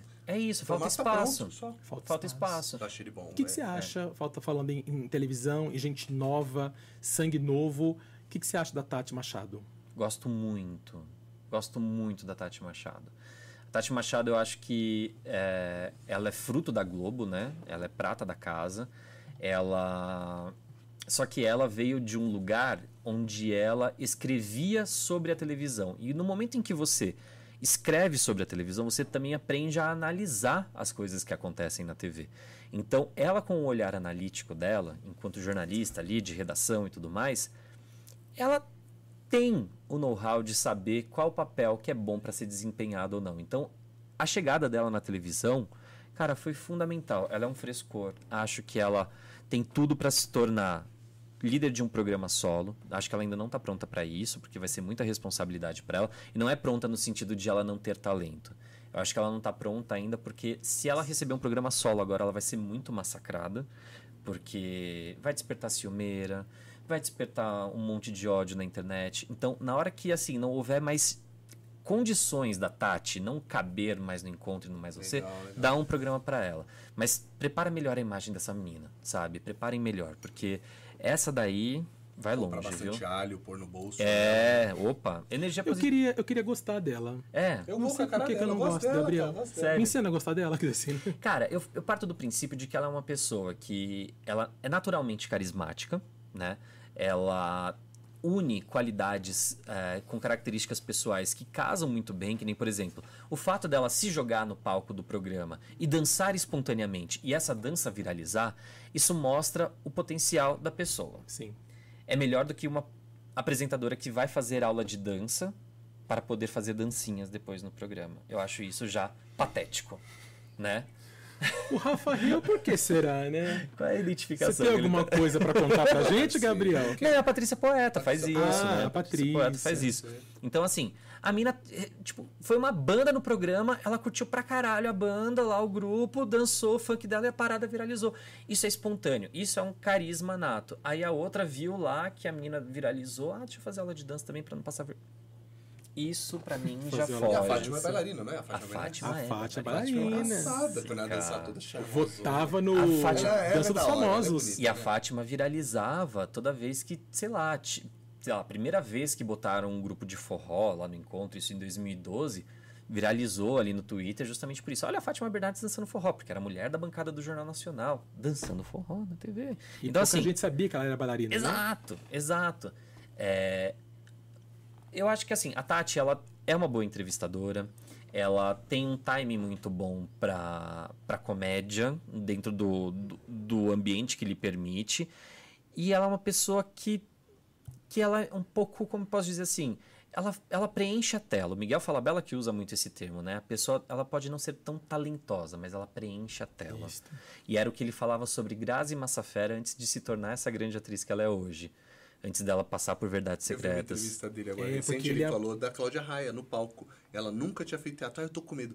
Relaxa que você vai preencher o palco, tá tudo certo. Exato. É, mas o, o Falabella, é, eu, eu também vi ele falar sobre isso, porque ele apostou, inclusive, na Grazi, Uhum. em dar a ela uma protagonista numa novela dele, Negócio da China. Foi negócio da China, É, né? A novela foi um caos, Fábio Exato. Assunção teve que E sair ela- por causa de E drogas. ela teve que sair também porque ficou grávida. Isso, a novela foi um caos. Outro dia eu coloquei na minha coluna a abertura da Uhum. novela. O pessoal começou a escrever assim: Isso aconteceu mesmo ou foi um surto do Fala Bela? Porque desde a abertura era tão tudo surreal, Uhum. né?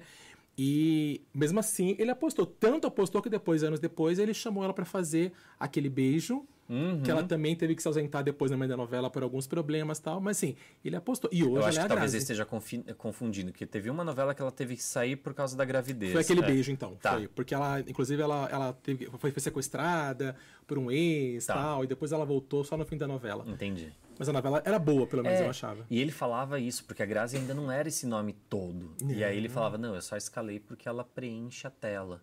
E esse preencher a tela, eu acho que é uma característica que compete a Tati.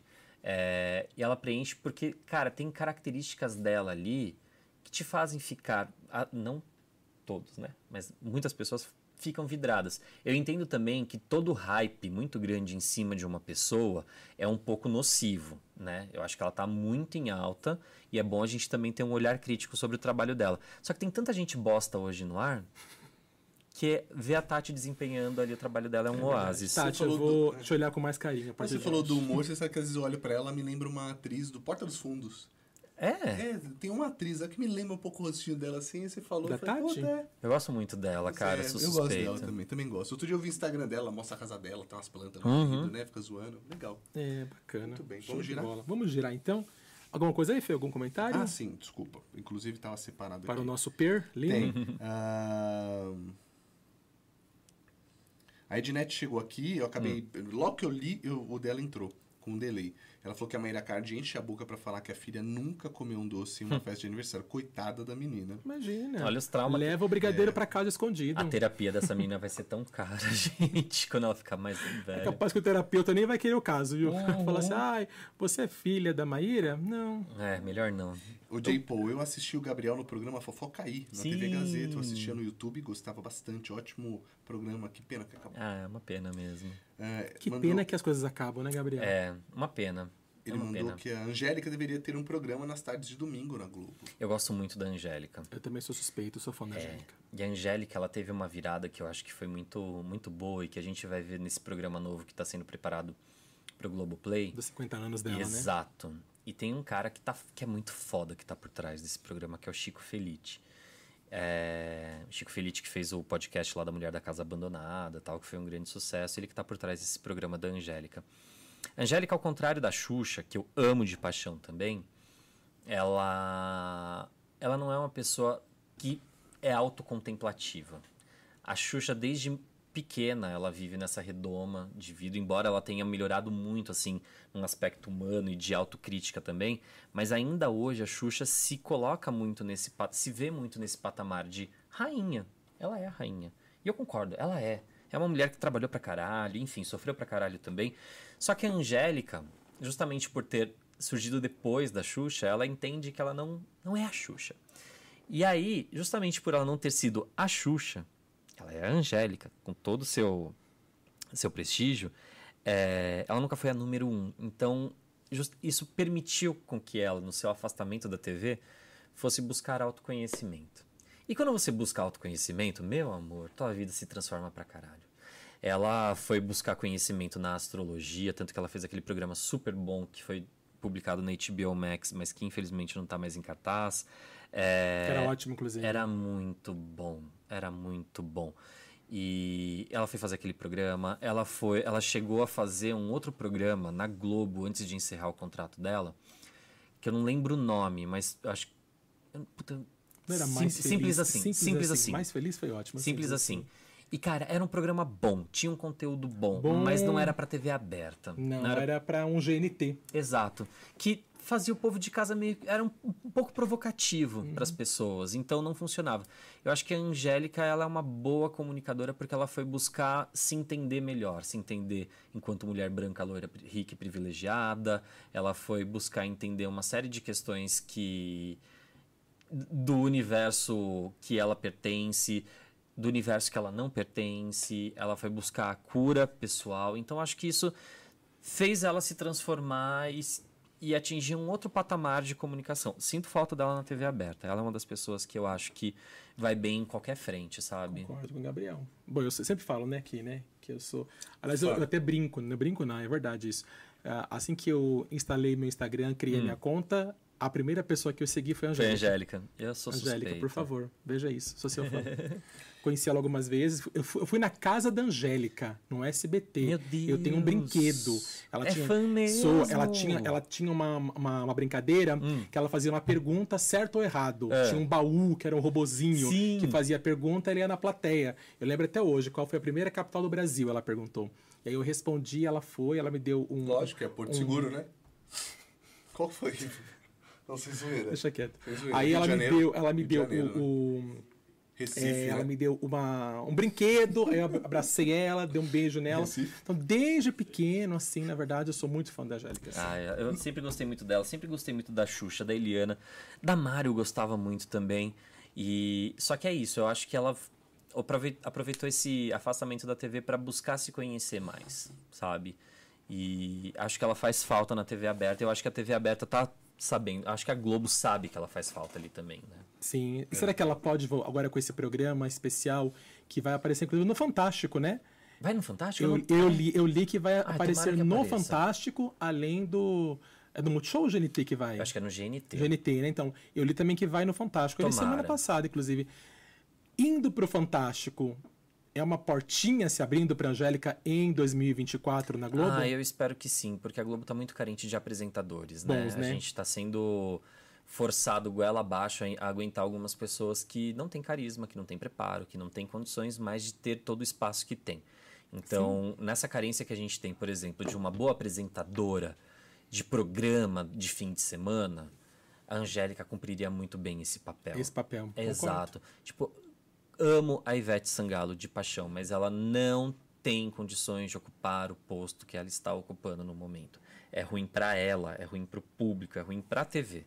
É ruim pra TV mesmo. Mesmo, então, é. acho que a Angélica, ela é uma boa comunicadora, ela é excelente. As entrevistas que ela fazia no Estrelas eram muito boas, É sabe? verdade. Esse é um programa que teve aí o seu período de duração. Eu acho que ele respondeu o período que ele tinha que, que durar mesmo. É, acabou cansando um público É, também, né? é. Muito longo foi. Ah, né? esgotou todo o elenco da Globo, né? Pô, não tinha mais casa de gente pra, pra visitar ali. É, né? e era, de- depois virou até alguns codinomes, né? Era Estrela é, Estrela Solidária, uma Solidária, coisa assim, Estrela, né? é isso, que ela ia pro interior do Brasil encontrar personagens. Exato. É verdade, é verdade. Salvador, tá, gente? Já que o grosseirinho aqui não me falou.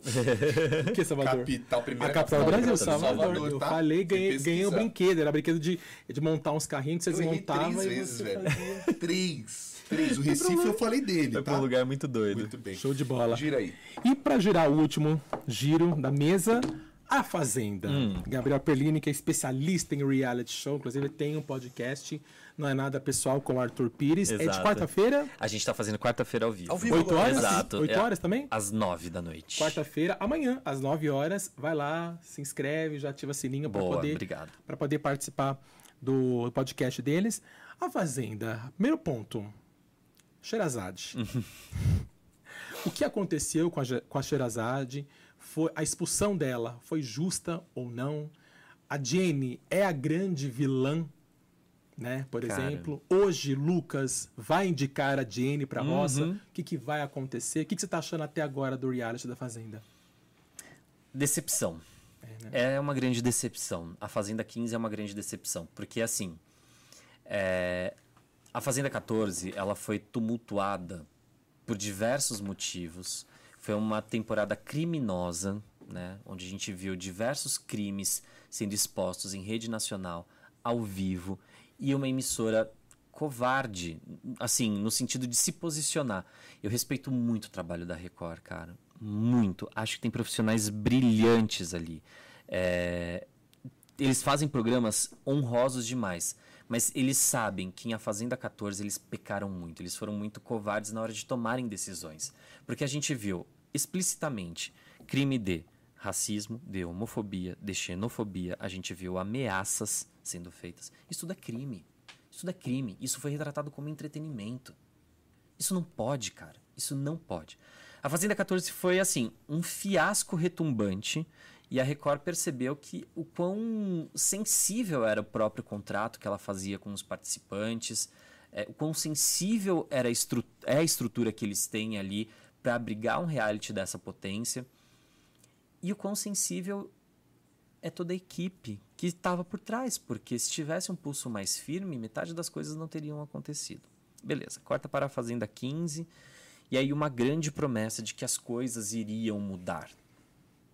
As coisas não mudaram. Eu acho que os participantes dessa temporada têm um perfil diferente da temporada anterior.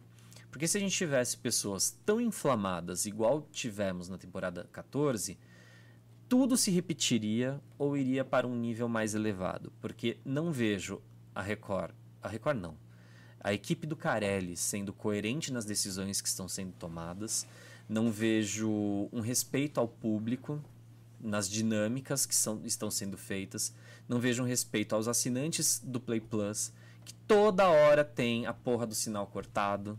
Você paga por aquilo.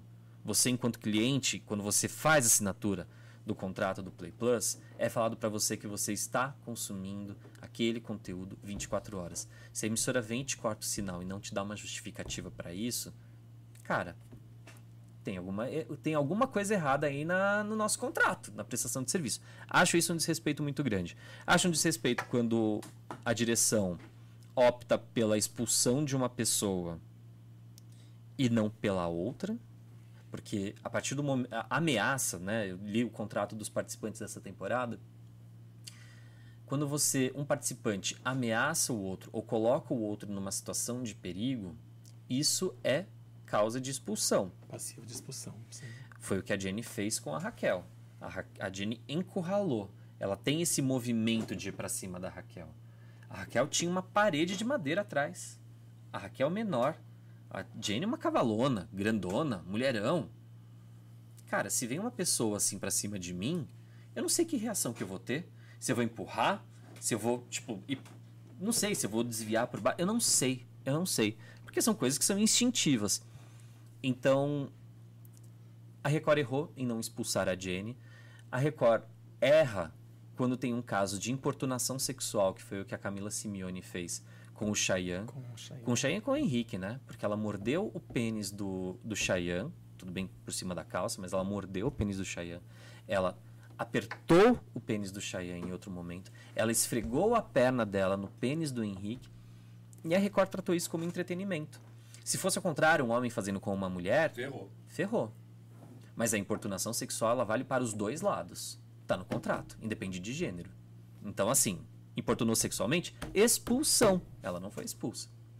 É, não o acho. Público, O público expulsou, né? O público expulsou, mas assim, não é a régua. Não é a régua correta. É, porque a regra vale só para uns, não para outros. Porque se a cagada foi feita e tá falando assim, tem expulsão, você não tem que esperar até a porra da roça acontecer para o público falar assim, tchau. Expulsa, bicho. Expulsa, porque isso fica de ensinamento para os próximos que vão vir Sim. e não terem esse tipo de atitude. A gente viu o Nego do Borel forçando sexo com a mina na Fazenda 13 e a Record levou horas para expulsar, depois de todo um clamor na internet, quase 24 horas depois, aí eles expulsaram.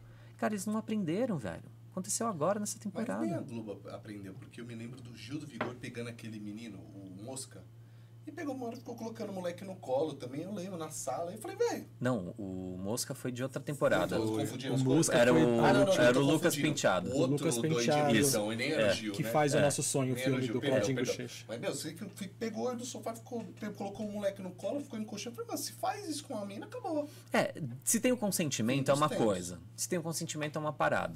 Se não tem uma reclamação da pessoa também, é outra parada. Mas o Cheyenne, dentro desse contexto da Fazenda, quando ele teve, Isso. foi bulinado ali pela, pela Camila, ele reclamou para os colegas. Ele fez falou, reclamação. Ele não foi formalmente, mas, cara, tá aí o registro. O que mais que a emissora precisa para se posicionar? A gente vê formações de roça preguiçosas, a gente vê uma dinam umas dinâmicas muito capengas. É, a, programa de segunda-feira, por exemplo, é chato, porque é, é um emaranhado de vídeos do que rolou no sábado e no domingo, e eles botam ali pra gente assistir. Quem assina o Play Plus, pra que, que vai assistir a porra do programa à noite? Sim. Quem tem Twitter, pra que, que vai assistir o programa na segunda-feira? Então, acho que assim, tem muitas coisas ali que o negócio não mudou. Então, assim, foi prometido para nós, né, para a imprensa, né, e a gente foi o porta-voz dessa informação, de que a equipe do Carelli tinha aprendido com os erros, né, e que muita coisa ia mudar e tudo mais. E não mudou. E não mudou. E aí, quando a gente vê que nem a própria emissora, nem a própria equipe do Carelli leva a sério as regras do programa, as regras do reality, como que a gente, enquanto telespectador, ou a gente, enquanto jornalista, vai levar a sério o que está sendo feito ali no programa? Perfeito. Não tem como, né? Não tem como. Pelo menos lá na Globo, no Boni- o- a turma do Boninho, tipo, é tudo mais às claras. É tudo muito mais transparente. E quando não tem transparência, meu amigo, a gente tá Ferra. falando. É, não, ferra. Ferra. Não dá. Sensacional. E quem ganha a Fazenda pra você, na sua opinião? Eu acho que o público, quando acabar. Sensacional. temporada- né? A temporada Meu semana Gabriel, também, gente. também. Quero ser amigo íntimo, Diretor Gabriel. É, porque assim, a gente já tinha uma pessoa que tava fadada à vitória, que era a Raquel Scheherazade. Tipo, ela construiu a- o público dela de uma maneira muito rápida, com o carisma dela. E aí ela foi expulsa dentro de um contexto em que não foi correto. Se, foi, se, se querem expulsar a Raquel, expulsa a Jenny também. Se não querem expulsar a Jenny, não expulsem a Raquel. Então, assim, tinha que ser um pacote duplo ali. Não dava pra fazer só uma só. Entendi. E o Lucas deve, então, indicar a Jenny Deve, ela deve sair. Na próxima quinta-feira. Exato, na próxima Né? quinta-feira. Se, Simeone mereceu sair? Mereceu, mereceu Cariúcha também. também? Ah, Cariúcha eu já acho que não. Cariúcha eu acho que Ela não. foi muito influenciada. É, a Cariúcha é tão bobinha, gente. Ela- Ela é uma querida, de E- verdade. E eu acho ela divertidíssima. Ela é engraçadíssima. Ela foi outra também que a gente trouxe aqui no podcast. A gente tava pensando que a conversa ia ser uma, né, Rafa? E foi outra completamente diferente, sabe? Então, ela é uma pessoa que tem muitas dores, muitas feridas. E aí, eu vê-la no programa e manifestando alguns comportamentos, eu entendia de onde vinha aquele comportamento, porque a ela tinha trocado uma ideia com a gente, falado várias coisas que dava pra ver que era a manifestação daquelas dores da vida que ela tava manifestando ali. Só que o público não conhece. Então acho que foi eliminada de acordo com a avaliação do público. Mas é que eu gosto dela. Ela meteu os pés pelas mãos, É, fez umas também. imbecilidades lá, mas foi punida por isso, né? Também gosto demais dela. mas ela foi que ela punida dentro da regra do programa. Sim. E tá valendo. E tá Tipo, valendo. foi- Regra é regra, né? Exato, recebeu chamado de atenção da direção, falou, ó, você tá fazendo cagada na próxima, você vai ser expulsa, caiu na roça, eliminada, beijos. Boa. Tá dentro da regra. Boa. J. Paul, eu lembro que o Gugu se emocionava bastante com as histórias que mostrava no Domingo Legal. Sempre. verdade. Gugu, né? Muito bom. Ele saía disso, da emoção. Vamos lá pra fora, gente! essa cara!" é gênio. Tata é, Werneck é a única mulher apresentando um talk show, Lady Night. Caramba. Glenda é sensacional. Leonardo, boa noite. Cheguei atrasado, é nóis, Léo. É, falou que o melhor da noite, o J. Paul tem uns dados aqui. Hum. Quarta-feira passada perdeu audiência pro programa TV Fama e Super Pop na Rede TV. Eita. J. Paul falou que a Tati Machado começou ainda criança no programa Gente Inocente. Foi. Gente, Ela fazia participação lá no Gente Inocente. Ah, é daí que eu lembro dela, então. Eu tô falando de Porta dos Fundos. É daí, uma carinha no fundo, assim, de criança. Victor Benzi. Boa noite, galera. Sucesso, é nóis. Obrigado, Vitor.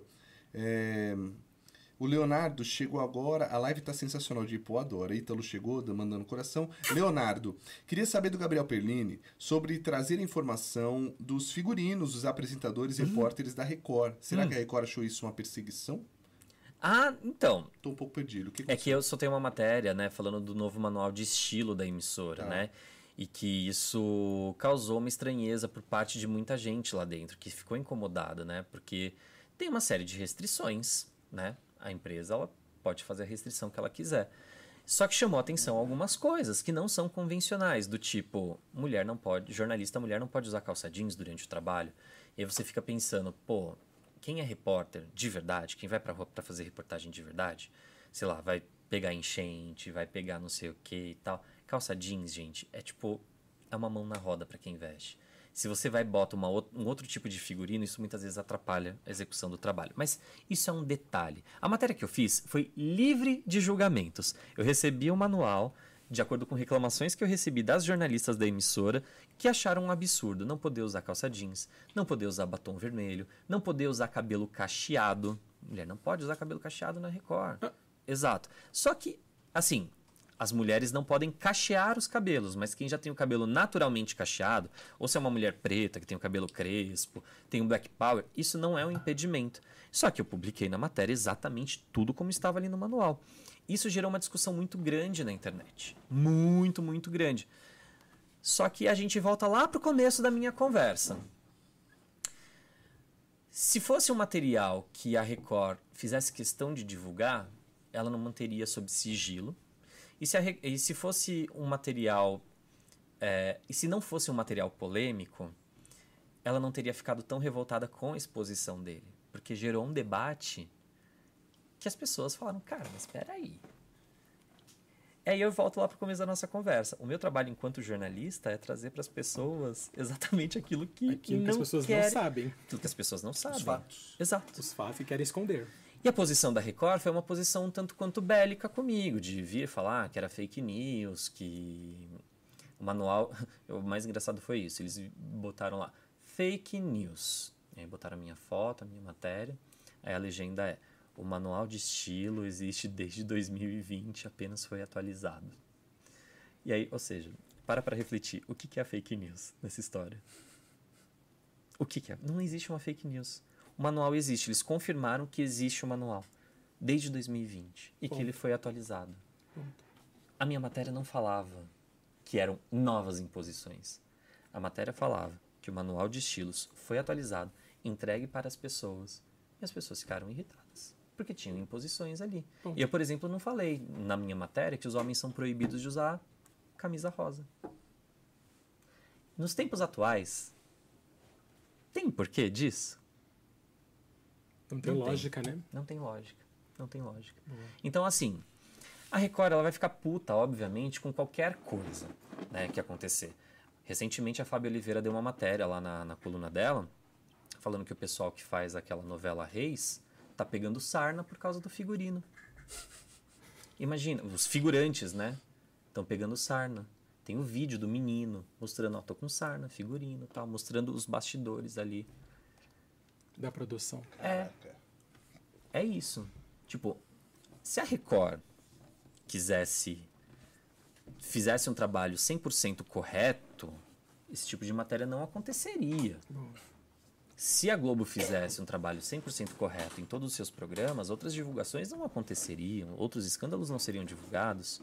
O nosso trabalho enquanto imprensa não é divulgar release de que a emissora está lançando o programa, ah, vai mostrar tal, tal entrevista. Nosso trabalho enquanto jornalista não é esse. É de expor exatamente as coisas que estão acontecendo por trás. Por trás. E porra, nos tempos atuais você proibir uma pessoa, uma mulher de usar calça jeans, e homem de usar rosa? E homem de usar rosa? É complicado. É e aí vem e fala que o jornalista tá falando fake news. Não, o manual tá lá. Tá lá. O manual existe. Se a Record ficou incomodada ou não, lidem com os seus problemas, que com os meus eu estou lidando. Muito bem, vamos ao nosso troféu Boa. Vale ou Não Vale, gente. É, Ó, troféuzão para vocês, tá? QR Code tá na tela. Dá para jogar aí. Rafão, você ia levantar? Tem alguma coisa? Equipa. É... Canil Recanto do Léo, tá? A maior feira de filhotes de São Paulo. Tamo junto, obrigado. É nóis. Ednete tava por aqui, não sei se tá indo. Sidney. Tem filhote de tudo que é tipo lá, né, Flávio Melo? É tipo. Especialidade é, especialidade da casa, tipo, é lasanha. Pá, lá é o quê? Canicurso italiano. É, lasanha, né? Canicurso italiano. É isso. É Mamma mia. É isso, gente. Lá é maravilhoso, tá? Testado médico de saúde, pedigree entregue no nome do tutor já tem toda a equipe veterinária, Perfeito. vivem bem demais, passem lá todo final de semana, a maior feira de filhotes de São Paulo, em Bugaçu. É QR Code está na tela, vá lá pro Instagram, já siga Canil Recanto do Léo, perfeito? Agora, vai entrar também o QR Code para vocês da Mix Conceito. Essa loja fica na Granja Viana, já está na tela inclusive, fica na Granja Viana, KM 27,5 da Raposo, sentido Cotia. 10 mil metros quadrados de loja, tem móveis de tudo que é tipo, é, peças design, assinadas, né, Melo, e até com carregamento de carro elétrico. Elétrico. Olha, vale muito a tua visita, dá pra passar o dia, tem restaurante, tem a fonte, tem puto, um espaço. Eu falo para ele, sou tão amigo dele, falo, meu, quando eu ficar muito famoso, você faz o um nome assim de uma rua, porque lá tão grande, fala, faz uma rua, Rua do Felipe Folha. Aí você vai falar, ô Felipão, fiz uma rua para você. Eu falei, alô, quem? Quem que é você? Eu vou ficar muito famoso, fico zoando, né? Entendi. Seu Carlos, um beijo, dona Marta. Obrigado pela confiança, tá legal? Bom, agradecer também. Ah, aliás, a, o açaí ficou com a gente, não vai ter QR Code e tal, mas hoje foi o último dia da promoção da, promoção da, da campanha em dobro do açaí, aniversário em dobro. Uhum. Então hoje foi o último dia, em breve sai o sorteado. Agora mais uma casa mais de uma casa, um, mais milhão, um milhão, mais um milhão de reais, velho, livre de, de impostos. Muito legal, obrigado açaí pela parceria de sempre. Aliás, domingo, moleque, eu apareci no meio do Fantástico. Olha! Véio, fazendo o comercial do açaí, do dia imbatível da segunda-feira. Então, feliz, né? Pela confiança. Não pela assisti. confiança da Assim, não, viu, né? não posso é, falar ser brilhar. feliz. Não, o seu Carlos, que é, esse, né? esse da Mix. Tava assistindo falou, a Patrícia Bravanel. Falou, não vejo a hora do seu comercial passar e o, o idiota filmando a Band, só pra me zoar. Tipo, ah. não vejo a hora. Ah, seu tonto. Era mais ou menos eu, no SBT, é vendo a Patrícia, você não. É isso, nem dando bola. Gente, obrigado a todos, tá bem? Bom, agora teremos o nosso troféu Vale ou não Vale. Explica pro, pro Gabriel, por pois favor. Pois é, Gabriel. Então, tem uma coluna no Instagram, né? Tá. Uh, chamada Coluna Flávio Melo te convido a seguir, a conhecer, será uma honra. E lá eu criei o troféu Vale ou Não Vale. Tá. Que eu dou, faço críticas de televisão, então eu dou o troféu para aquilo, vale para aquilo que é bom, e o não vale para aquilo que só Deus. E aí, quando nós começamos o nosso podcast, o Fê falou: vamos trazer o troféu Vale ou Não Vale, mas para o convidado oferecer esse troféu. Então aqui vão aparecer pessoas, programas, situações, tal, desse universo que estamos falando hoje, e você fala se dá o troféu vale, não vale e por quê. Tá bom. Dê os seus motivos, tá bom? Beleza. Então, primeiro, quem é? Vamos ver. Programa do João acabou de estrear na Band. Domingo foi o segundo eh, Isso, programa, foi sábado, né? né? Foi... Perdão, sábado. Isso. Isso, horário nobre da Band. Que, que você achou da estreia? O que, que você acha do João quanto apresentador? Eu acho que o João ele tem carisma. O João ele tem carisma e ele tem a favor dele uma situação que é muito triste, mas é muito positiva para ele, que o pai dele é uma pessoa muito querida. Então ele representa hoje na TV a ausência do pai dele. E na psicanálise a gente, muito, a gente fala muito sobre a presença pela ausência, né? Então eu acho que o João é a presença da ausência do Faustão. É, então ele tem muito arroz e feijão para comer ainda. Mas muito, muito, muito, muito, muito. Mas assim. Muito mingau de Cara, mas o cara, ele tem carisma. E o cara, ele tá com vontade, ele tá com sangue nos olhos, ele quer aprender. Acho que o João, ele precisa parar de se prender a questões técnicas que o pai dele se prendia, que era questão de audiência, por exemplo. Porque eu acho que nesse momento ele tem que olhar na qualidade do trabalho, ele não tem que analisar a quantidade de números. Primeiro se preocupa com a qualidade do que você está oferecendo, para depois se preocupar com o resultado.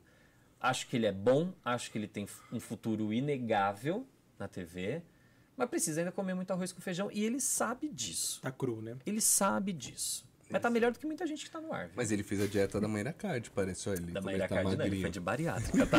ele fez bariátrica. Ele fez. Bariátrica? Mas ele, ele era uma... Bariátrica? Ele era obeso. É... Mas esse moleque é novo demais. Ele era não, obeso. Ele, ele, fez com ele 16 tinha, anos, eu acho. tinha problema de saúde, né, por causa da... É, é, faz até pelo plano o cara não sabia.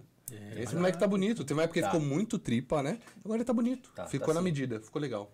Então, muito bem. Troféu você, vale. vale. Basicamente, não, não para o João, mas para o programa do João, no contexto. Vale ou não vale? Para a atração, programa do João. Até o presente momento com os seus dois episódios. Eu vou colocar que vale. Tá. Eu vou colocar que vale porque tá dando emprego para muita gente. Beleza, beleza. Adoro o Gabriel. Qual a explicação? Ele foi, não, vou dar sim porque emprega muita gente. Mas é, é, assim, porque em termos de qualidade não, tem, não é nada inovador. Não é nada inovador. É, zero inovação. E ele também verdade. não está com nenhum compromisso com a novidade. O João, ele já falou isso. O compromisso dele é, é outro. Eu acho que isso está sendo um grande laboratório para ele Boa. se desenvolver enquanto apresentador. Boa. Boa, perfeito. Quem é o segundo, então, por favor? Elas por Elas. Spice Girls. Spice Nossa. Girls, né? A Globo acabou de assumir praticamente que foi um erro colocar o remake de Elas por Elas, que é Sim. uma comédia romântica, Sim. às 18 horas, sendo que comédias românticas geralmente são apresentadas às 19 horas, Uhum. né? Hoje, quem, hoje, no- hoje, inclusive, quem é a, a bola da vez é Fuzue. Sim. E a audiência não está correspondendo, Uhum. mesmo com grandes atrizes, mesmo lá com o Lázaro Ramos fazendo muito bem o seu Mário Fofoca. Uhum. Então, o que, que você acha disso? Eu gosto de todas as atrizes que estão nesses papéis. Todas, individualmente de todas, todas, todas, todas. Eu tenho uma paixão muito grande pela Maria Clara Spinelli. A gente se conhece, a gente, enfim, não vou falar que somos amigos porque não somos, mas a gente tem uma troca já de alguns anos. E ela é boa atriz, hein? Eu acho essa mulher fenomenal. Acho ela subaproveitada. Assim, ter esse salto de seis anos pra ela ser escalada de novo pra um trabalho na Globo, sabe? Ela fez um trabalho tão brilhante em A Força do Querer. É uma vilã, inclusive, né? Cara, foi maravilhoso. Foi a troca que ela tinha com a Débora Falabella era fenomenal. Mas eu acho ainda que, cara, esse flop é justamente por uma preguiça da Globo. A Globo é a grande culpada de colocar essas mulheres brilhantes e gigantes dentro desse, desse mar de fracasso. Primeiro porque é uma novela datada. Ponto. Super datada. Super, super. Por mais que você refaça o texto, por mais que você condicione na- nos tempos atuais, é uma novela datada, é uma história que já foi contada. E assim, quem assistiu a novela na sua versão original não tem por que assistir de agora. É isso. Não tem nada de grande novidade, só uma readequação ao tempo. Segundo ponto. Embora sejam atrizes maravilhosas, brilhantes, fenomenais, olha a posição da Débora Seco. Uma breve análise semiótica já mostra tudo aí. Eu sou a líder da porra toda. E num, num grupo de sete pessoas, você ter só um nome que é comercialmente forte, que é o caso da Débora Da Seco, Débora Seco. é uma irresponsabilidade da Globo gigante, porque meio que você está colocando, assim como desenha-se essa foto, toda a responsabilidade nas costas dela. Todas elas aparecem meio que de uma certa forma atrás da Débora. Então, existe ela meio que segurando todo esse elenco nas costas, nos ombros. Embora muitas, todas elas sejam excelentes atrizes, mas comercialmente o chamariz é a Débora Seco ali. E aí quando você forma um elenco grande de sete protagonistas e só uma que tem um apelo comercial, não tem como. Não tem como não Funciona. flopar. Metade aí pelo menos deveria ser de nomes mais comerciais. É, Não que as atrizes não estejam adequadas, não que elas não estejam fazendo as coisas corretas, mas vem de um contexto econômico da emissora de querer, de fato, economizar no salário do elenco, né? São atrizes brilhantes, mas que são muito mais baratas do que uma Débora Seco. Eu acho que as outras seis juntas não dão um salário de uma Débora Seco. Concordo. E o que é uma pena, porque a Isabel é brilhante, a Thalita é brilhante, a Mariana, a Karine, a- é- essa daqui é a Reslaine. não É pô. Não, pô. Kézia. É Kézia, verdade, é a Kézia, perdão, perdão. E a Maria Clara. Eu acho todas elas brilhantes, maravilhosas. A, a- a- Gente, a- eu acabei de falar o nome dela, gente. Da, Isabel? A Isabel, Uhum. que fez um trabalho brilhante em Pantanal. Agora, a Thalita, que tá no ar ainda em Todas as Flores, com um Sim. trabalho perfeito. A Mauritânia é a melhor Exato. coisa que aconteceu no ano. Exato. Até a Karine também, que fez um trabalho fenomenal na segunda fase de Pantanal, sabe? Mas elas não são pessoas tão comerciais. Não são. Então, o público de casa vai assistir novela muitas vezes para se identificar com o elenco, sabe? Ah, eu gosto daquela atriz e tudo mais, tal, não sei o quê. Acho que elas merecem o papel de protagonismo, só que a Globo escalou elas de uma maneira muito assim. Cara, é o que dá para fazer, vamos fazer agora. É assim, agora, sabe? perfeito. Então, pra você, no conjunto geral, elas por vale. elas, Não não, vale. Amo todas, de verdade. mas Não vale. Acho que é importante deixar um recado aqui pra Sônia Abrão aumentar o seu salário. Você meteu uma análise semiótica, moleque. É porque ele é, ele é- ele é pós-graduado Eu em tô ligado, psicanálise você é louco, analisando a imagem. Você é louco, eu tô Mas com é, raiva. Você acha que ele Parabéns. veio aqui na nossa mesa por quê? Cara, é pica, velho. Cara, mas Uma coisa que vocês não sabem, desculpa. É. Ele fez curso de pilotagem de avião. Avião Tá ainda. brincando. Quantos Sabe anos que você tem? 60? 62? Ah, quase 60? isso, daquele 37. Caraca, Cara, você fez mini gênio, né? Mini gênio. Sério? E não quis continuar? necessitado Não, mesmo. não, não, tem cara que é, tem cara que é. É, eu concluí agora, então eu vou ver se eu vou levar pra, pro, É porque pra eu vida fiz, na mesmo. verdade, um curso de comissário. Aí eu descobri que eu chamei de avião. Ai, que Olha maravilhoso. Que legal. É igual ser médico Ai, e velho, ter isso é uma medo, e ter medo de sangue, né? Isso é uma palhaçada. Cara, cara, quanto tempo você fez de curso pra descobrir? Ah, foi quase um ano de curso. Assim, Juro, eu não exerço, tenho medo de avião, passei na prova da ANAC. Se eu fosse comissário, por exemplo, quando tivesse a turbulência, eu seria o primeiro comissário a gritar socorro. Sério? Fato. Quando eu viajo de avião, é o inferno, porque eu não durmo, eu passo 12 horas sem dormir. Caramba. O avião inteiro cochilando, roncando e eu acordado, como se eu tivesse o poder de segurar o avião. Entendeu? Mas enfim, Ai, mas eu cara. falo que foi o melhor curso que eu fiz na minha vida. Porque o que eu aprendi fazendo um chorei, curso de comissário, Chorei, isso você é muito aprende louco. navegação, você, meu, é umas coisas que você, eu abri a minha mente, e falo assim, eu não vou exercer, Você mas o que eu, mas o que eu coisa, né? aprendi no curso, nenhum curso. Mas em nenhum dia é, anda no avião. Ou se anda no avião pra simular, não, é simulador só. Não, o simulador sim, eu falo o curso em si, o que você aprende. Não, não, não, entendi, mas assim, pra você descobrir, do, o- demorou porque. O Ah, seu medo e tudo Ah, o mais. medo. Cara, eu sempre tive medo, mas o medo. Acho que eu fui, eu fui crescendo e o medo foi crescendo junto. As nossas paranoias vão Isso, aumentando, né? Aí minha mãe falou assim: faz o curso de comissário. Eu tinha acabado de voltar de intercâmbio. Eu falei: o que, que eu faço agora da minha vida? Né, três anos morando fora. O que, que eu faço? Aí eu tinha uns amigos que eram comissários. Ah, faz comissário, é, comissário de bordo, você tem inglês, isso ajuda e tal. Eu falei: beleza. Aí fiz o curso, cara. Aí eu, de repente, fui lá, fiz a prova da ANAC. Aí fiz lá o, a, a selva, que é um porre, não sei o quê. E aí, de repente, eu falei, cara, vou começar a seguir em frente. Já comecei a andar de avião, né? Com mais frequência Aham. do que eu já andava. Falei, cara, pelo amor de Deus. Acho que não, eu lembro que eu nunca tinha pego uma turbulência na minha vida. E aí, depois do curso, eu peguei uma turbulência. Aí eu falei assim, pelo nunca na minha vida. Chorei de rir. Meu marido, hora- ele é comissário, ele tem É. várias histórias boas pra Eu contar. imagino, cara. Porque, imagina, to- imagina você, porque você voando a semana toda e você enfrentando esse pânico a semana Não, inteira não é por conta de uma, você, uma né? profissão. Pelo amor de Deus. Aí eu falei, não, desculpa, Não é paguei você. um curso, fiz, bele- beleza, mas não é pra mim. Aí eu falei, Turbulência vou não ver derruba roqueiro. avião, né? Você sabe que eu, eu fiz um curso... Quem derruba avião é piloto. Pil- É, é só piloto. É isso. É só é. piloto que derruba avião. Eu conheci uma vez um mecânico, ele era da Latam, era TAM ainda. Ele falou, Uhum. Cara, tudo tem reserva, pelo menos cinco. Quer uma coisa acional, tu quer uma coisa. Falou, 99,9% das coisas é acidente humano, porque é erro humano. Porque, e se você olhar Marília Mendonça agora, erro humano, né? É tudo erro Foi erro humano. Todos eles. É todo, todo, todo. Tudo é todos. humano. Ô, nossa, aquele da Chapecoense é um absurdo. O cara voar e não pôr gasolina. É, na coisa que verdade, você fala, não, não. na verdade, a história da Chapecoense tinha gasolina. Só que o erro ali do piloto foi que. Ah, explicação técnica, nem sei se cabe, mas vou resumir. É, quando você tem uma quantidade limite para executar aquele voo, e aí de repente, por alguma razão, ou porque tem o tráfego aéreo do local está muito abarrotado, ou porque deu uma chuva e você não pode pousar e etc, você entra num setor de espera. De repente está ali chovendo, ó, a pista está molhada, a galera não pode ficar, não pode pousar agora, deixa secar. Aí os aviões ficam num setor de espera. Quando o avião da Chapecoense chega, ele tinha o combustível somente para fazer o pouso. Só que ele entrou num setor de espera, tinha sei lá quantas aeronaves na frente. Quando isso acontece, você tem que notificar a torre e pelo falar assim: olha, gente, mano. estou sem combustível. Você fura aquela fila. Uhum. Né? Você recebe autorização para aterrissar naquel, naquele momento. O piloto não fez esse aviso. Ele falou: vou levar até onde der. E uma hora vai dar. Não deu. E piloto faz isso porque no momento em que ele fala não tenho combustível suficiente, na hora que ele aterrissa, ele e toda a tripulação perdem a licença, passam por uma reciclagem, ficam quase um ano sem poder trabalhar. Não só o piloto, o copiloto, comissários, todo mundo. Todo mundo que está trabalhando no voo perde. E é um puta saco, né? Porque se deixa de ganhar dinheiro, caramba, quatro. Então, as falhas humanas, ou desculpa, os acidentes aéreos acontecem muitas vezes por causa disso. Por fa- Muitas vezes não, a maior parte deles é por falha humana. Outro dia eu comentei com a minha esposa isso. Falei, o piloto, ele é humano. Aí ele Aham. tem depois a festa do marido, da esposa, do filho.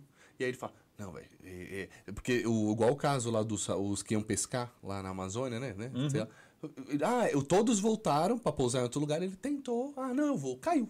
Uhum. Aí você fala, por quê? Porque ele fala, não, vou chegar, porque eu tenho um compromisso. Sei lá, porque é um ser humano, Uhum. ser humano, não, vou fazer, não. Se vai que eu tenho que voltar, hoje eu tenho compromisso, hoje eu não tenho tempo, não vou tentar, vai conseguir. É o erro humano, velho. É o erro É humano. ser humano, humano, perfeito. sempre. Muito bem. Perfeito. Parabéns. Não, estamos Está impressionados. Além de tudo, além de psicanalista, semiótica, Diabo 4, o cara ainda é piloto de Fala inglês? Falo Espanhol? também.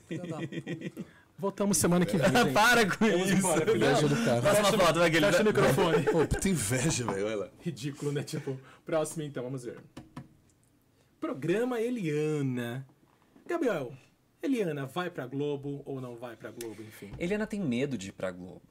A verdade é essa. Porque Ficar com- engessada na Globo, você acha? Na verdade, ela tem medo de. A última conversa que ela teve com a Globo, isso já faz uns dois, três anos e tudo mais. Ela falou pra Globo: tá bom, eu assino, só que vocês têm que me dar um contrato de garantia de estabilidade de cinco anos no ar. Porque a Globo tem dessa: se o programa não dá certo, Tchau. sai do ar. A Globo mantém o contrato do artista. Só que o artista ganha, no caso o apresentador ganha, não é tendo o contrato assinado, é estando no ar, porque é onde ele faz os merchants, que o salário triplica, quadruplica e por aí vai. Quando a Eliana fez essa contraproposta de falar assim, eu topo, mas eu quero que o meu contrato tenha uma cláusula que fale que independentemente do programa dar certo ou não, eu vou ficar no ar apresentando um programa por cinco anos, a Globo deu para trás, achou que era demais. Só que a Eliana, ela é uma excelente comunicadora, é uma ce- excelente apresentadora que tem um programa que está datado. Ela tem um programa que está datado. Acho que já o, programa dela ali no SBT não oferece mais muita novidade, então ela Sim. precisa. Só que eu acho que não é culpa dela. Acho que é culpa de muitas vezes de falta de verba para investimento. Mudar esse cenário também que já está caído, né? Que também já é Exato. antigo, tem já um bom tempo nesse Exato. cenário, né? Tirar essa prisão que tem aí da, da plateia, né? Não, mas acho que é uma foto velha, né? Porque o Léo Santana lá atrás, ele tá com cara de menino. Ela também tá mais jovem aqui. Essa Tá. foto não é tão Não, nova, não, não. é tão nova, mas também não é tão antiga. É. Mas, o, mas o cenário continua É a mesma nesse coisa, mesmo modelo. é a mesma tá? O cenário hoje, se se você for assisti-la no próximo domingo, você não vai ver Uhum. muita diferença disso, não. É, eu acho ela excelente, mas ela não vai pra Globo porque ela tem medo. De ficar É. muitas vezes fora do ar. Porque ela tá numa situação confortável, né? Lá no SBT, ela não tem uma exigência de audiência do tipo, ah, você tem que dar tanto. Cara, ela é Ela já vice- é a ela é segunda, vice-líder e o SBT domingo. se orgulha disso para um caralho. Então, é, o SBT se tá orgulha tudo mesmo. bem. Tá tudo bem, pra ela tá tudo bem. Ela tá ganhando dinheiro dela, muito dinheiro por mês. Pra que, que ela vai arranjar uma dor de cabeça de ir pra Globo sem saber se vai dar certo na Globo ou não, né? São Perfeito. outras pressões, né? Mesmo o marido dela estando lá, né? Mesmo o marido dela estando lá. Na Ele que dirige o The Masked O The Singer, Masked né? Singer. Ah, é? é, E agora ele faz dupla com o Serginho Groisman, né? Na Isso. direção do Altas Horas. Exatamente. Muito bem. Troféu vale? Vale, Vale. vale, pra, para o programa para o Eliana? programa- Va- vale Programa para, Eliana. para o programa Eliana não vale. Perfeito. Não Para a vale. Eliana vale. Para a Eliana Pra vale. Eliana vale, perfeito. É que eu não sou o público do programa Eliana. Entendi. Qual o próximo então? Vamos ver, Rafa. Domingão com Hulk. Vale, vale, vale, vale muito. Vale muito, muito, muito, muito, muito. Porque o, o- o Luciano, ele conseguiu, eh, durante muitos anos ele vinha com, com uma tática que era de explorar a desgraça do pobre na TV. Né? Então o caldeirão era assim, era a humilhação do pobre, né? Pegava o pobre, falava assim, ah, como você é pobre? Humilhação do pobre. Ai, Seu pobre. carro é uma lata velha É, do cacete. é isso, é a lata velha, é a sua casa que é uma bosta. seu restaurante é né? falido. Ah, Ai, você tá velho. devendo, vou pagar a tua dívida. Isso. Era a desgraça do pobre. Mas Como assim, você é pobre? Pobre como você é, exato. O que ele tá fazendo agora é o contrário, é a humilhação dos famosos. Então ele tá botando gente famosa passando por famosos. É que é muito bom também, assim. Melhor né? que mulher pobre, né? Exato, exato. Mas é que ele saiu daquela fórmula de, de querer ficar humilhando os pobres. Eu acho que ele encontrou um tom muito bom para fazer o Domingão. Encontrou um tom fenomenal. Que ele une exatamente essa questão da emoção, com entretenimento, com o humor, com os quadros que funcionam muito bem. Ele conseguiu compor um elenco completamente inusitado, que é a mãe do, do Paulo Gustavo, né, a dona Dea Lúcia, com a Lívia Andrade. Me tira uma- um retrato do SBT, que é a Lívia Andrade, e bota lá, e com um padre. Doideira. Não tem nada a ver uma Não, coisa com a ele é- outra. muito é, inteligente ele é genial nisso. Já, já mostra o empreendedorismo que ele tem. Exato. Desde a tiazinha, feiticeira e o, e o time que ele forma. Se você olhar, ele não é o grande brilho, mas tudo que compõe, né, o combo, Uhum. puta, faz com que ele seja o, o Luciano Huck. O Domingão. As ideias que ele tem é muito pensando no, no show. É. Ele tem a ideia do show. E como ele tem. Cara, ele também entrou nessa pira de querer ver as dores das pessoas, etc. Então ele tem essa pegada política também por trás. Ele sabe o que, que o público quer, o que o público precisa. Ele sabe qual é a ferida do Brasil, ele sabe qual é a dor do Brasil. Então ele, quando ele vai tocar num- em temas sensíveis, ele toca de uma maneira sábia e fala de uma maneira que é que, que é condizente com o entendimento da população. Né? Então, acho que ele tá fazendo um ótimo trabalho. Ele apanhou pra cacete quando ele assumiu o lugar do Faustão.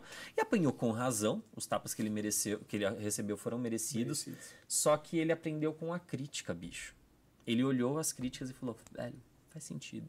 Deixa eu mudar isso. E criou um produto Muito bom. que pra mim é fundamental hoje na TV. O que ele tá fazendo é fenomenal. Concordo. Então, Domingão com o Hulk Vale. vale 100%. Vale muito. perfeito. E o nosso último? Renascer. A novela do Benedito, escrita, quer dizer, adaptada pelo, Pelo Bruno, neto, né? pelo Bruno, agora a partir de janeiro. Eu li a semana passada que a Globo parece que não conseguiu ainda o nome Renascer. Ainda Teve é essa história, incógnita, né? E parece que talvez possa vir como Renascer Remake. Meu pai, amado. Porque parece que agora Renascer é nome de um salão de beleza no Rio de Janeiro e parece que o dono do salão não quer liberar o nome, porque a Globo não renovou o nome a tempo. Então, ou muda-se um para um outro nome, ou pode se chamar Renascer Remake, que é como a Globo acabou de registrar a novela. Acredito eu que uma boa grana faz com que esse salão libere esse nome, porque Renascer Remake é muito É brega. de fuder. Ah, é bem feito pra Globo. Tá passando por esse perrengue, mas assim, bem feito mesmo. E por vários motivos. É, é mais um remake de novela. A gente vai ter no ar entre três produtos que seriam premium, que, é- que são as novelas 6, 7 e das 9, Nove, dois dois, remakes. remakes, e uma obra original. Isso só mostra que a Globo foi muito burra de mandar os seus autores embora, seus grandes autores. Foi burra de não manter a escola de formação de autores na emissora, não na frequência que existia, né? É, os workshops que eles davam não existem mais com a mesma frequência de antes. Eles optaram pelo caminho barato, porque a história tá ali, só bota qualquer mané ali pra. Com todo respeito, Bruno. Mas assim, é muito mais fácil você adaptar uma obra do que escrever uma original do zero. Com certeza. É, tenho minhas. Eu não tenho ideia. Assim, não tenho dúvida de que vai ser muito boa, porque a história de Renascer é muito icônica. É, tenho minhas ressalvas de algumas coisas que possam não possam gerar alguma estranheza para o público. Ah, a questão na hora de falar da, da, da pessoa intersexo, né? É, A boba, né? Exato, exato. Porque eu tenho medo da maneira como isso vai ser retratado. Porque eu sei que a Maria Luísa Mendonça sofreu muito na época, quando ela fez a buba. Ah, eu não assisti porque eu era muito, ou melhor, eu era muito pequeno quando passou, eu não tenho esses registros, mas depois quando eu fui ler, até mesmo quando eu entrevistei a Maria Luísa, ela falou muito sobre isso, das dificuldades de lidar com esse tipo de personagem. Eu quero ver o que, que a Globo vai fazer para lidar com Parece com que é uma isso. atriz trans, né? É, que exato. vai fazer agora. Exato. É, super novata, tem pouquíssimos seguidores nas redes sociais, a menina. E eu tenho minhas ressalvas com escalação de elenco, porque eles estão repetindo boa parte dos atores de Pantanal. Concordo. É, é uma preguiça em cima de outra preguiça, que é em cima de outra preguiça. Não tenho dúvidas de que vai ser uma novela boa. Não tenho dúvidas de que vai ser muito melhor do que Terra e Paixão, por exemplo. Mas Acho que X-Pita é melhor do que Terra e É, Paixão. Então, entendeu? Não, não é difícil. Exato. Pra mim, Fuso é melhor do que Terra e Paixão, mas tudo bem. Isso, e olha que já vai mal das pernas. né? Exato. Só que é isso, é a preguiça da Globo em, em abrir a mão Em fazer investimento. obras, né? Exato. Eu acho que a gente tá muito carente de boas novelas, não à toa tá esse fiasco todo nas audiências de todas. É um problema em cima do outro. Tá ruim na Globo, tá ruim na Record, tá ruim no SBT. Não tem uma novela boa no ar. Isso, Não tem- atualmente. Nenhuma boa. Porque os bons autores foram todos dispensados. Eu tô muito numa expectativa muito boa pelas novelas que vão vir no streaming. Mas assim, muito boa. Porque eles pegaram autores muito bons, pegaram atores muito bons. Eu acho Beleza que. Fatal, né? Da HBO. Beleza Fatal, Dona Beija. com Aqui a a. Juliana Paz fez com o Vladimir lá na Netflix, que eu esqueci o nome agora também. Que eles já gravaram, eles Ah, já é terminaram verdade. de gravar. A Netflix teve- tem mesmo. Exato, é uma novela, se não me engano, de 40 capítulos. Vladimir Brista. Isso. É, Ele é bom, né? pra caralho. E o Vladimir vai estar em Renascer, né? Exa- a Ele Juliana ser- também. E a Juliana vai ser. A Juliana acho muito nova pra viver um personagem que a Fernanda Montenegro viveu. Acho ela muito nova. E... Mas acho que o É que a Juliana é Vladimir. versátil. Ela é versátil, né? A Juliana assim, fala assim: mulher, dá um mortal duplo pra trás. Ela vai dar. Vira Juma, ela vira. Ela vira. Ah, ela é a Juma? Ela Não, não. foi, né? A Juma Ela foi a mãe no- da no- Juma. É, ela foi a mãe da Juma em Pantanal. E agora ela faz o personagem Jacutinga, né? Exato. Que é a personagem da Fernanda Montenegro na primeira versão. Mas eu- eu acho, não sei como vai ser a interpretação dela, porque ela é muito boa, mas eu acho que ela é jovem pro papel. Já o Vladimir Brista, por exemplo, faz o Coronel Teodoro, acho que cabe nele. Uhum. Acho que se encaixa nele, assim, esse jeitão. Até porque ele é no nordestino. Ele é né? nordestino. O Vladimir, então acho que ele, vai, ele vai vestir a carapuça, literalmente. Então, Total. Renascer, Vale. Vale? Vale, ainda vale. Ainda eu tenho vale. essas minhas ressalvas, porque assim, eu sei que é um, é um texto muito bom. É uma novela muito, boa. Ilhéus. E, é, e eu não vou aqui prever uma desgraça por uma coisa que nem aconteceu. Nem O que tá no ar, o que tá no ar, a gente desce o cacete. O que tá por vir, a gente dá o gente dá crédito o ainda, crédito. né? Boa. Espera. Você, Exato. você volta assim que a novela começar Tá para dar as beleza. suas primeiras impressões, que aliás Tá bem. acontece já em janeiro. Muito bem, esse foi o nosso troféu Vale ou Não Vale com Gabriel Perlini Boa. no nosso Pode Tudo e Mais Um Pouco, que a gente vai fazer agora toda vez, é, uma vez no mês, Isso, toda né? a última terça-feira do mês, Fê. Perfeito, é isso. Vou falar pra ela, quem é essa é louca? Agenda ambulante. E aí vocês vão ter isso, esse bate-papo, fofoquinha, todo mundo participou. Eu vou te falar que a nossa transmissão, acho que teve mais gente participando aqui, realmente, Ah, sim, que o povo legal. gosta. É, porque interage, comentários, muitos Que a likes, gente inclusive no comentou, vídeo. já fez uma divulgação bem, bem antecipada. Foi bem né, legal, sua, sua nossa participação aqui. bem Bacana, legal. bacana. Aproveitando, já deixa o teu like, se inscreve, manda pra Curte, alguém, isso. beleza? Dica da semana, o que, que você tem pra sugerir pra galera? Um filme, uma novela, um livro, tal, tal? Só uma Um diquinha pra galera coisa pra boa. consumir, que você consumiu recentemente. Olha, essas perguntas me pegam de surpresa, porque aí eu fico na dúvida que eu fico acompanhando tanta série ao mesmo tempo, gente. Tanta série ao mesmo Eu tempo. também, série cara, maníaco? eu tô, tô terminando. Muito, mas assim, muito, muito, muito. Ah, assim, eu sou muito fã de reality show e não à toa que é uma das minhas especialidades. Então, assim, quem tem Netflix, gente, assistam Ilhados com a Sogra. Você um rea- gostou? Pra um caralho. Inclusive, amanhã vem um casal que participou Ah, do sério? reality pra Qual? gente entrevistar. Vem o Thiago e a Mayara, da família Tenório, o casal preto.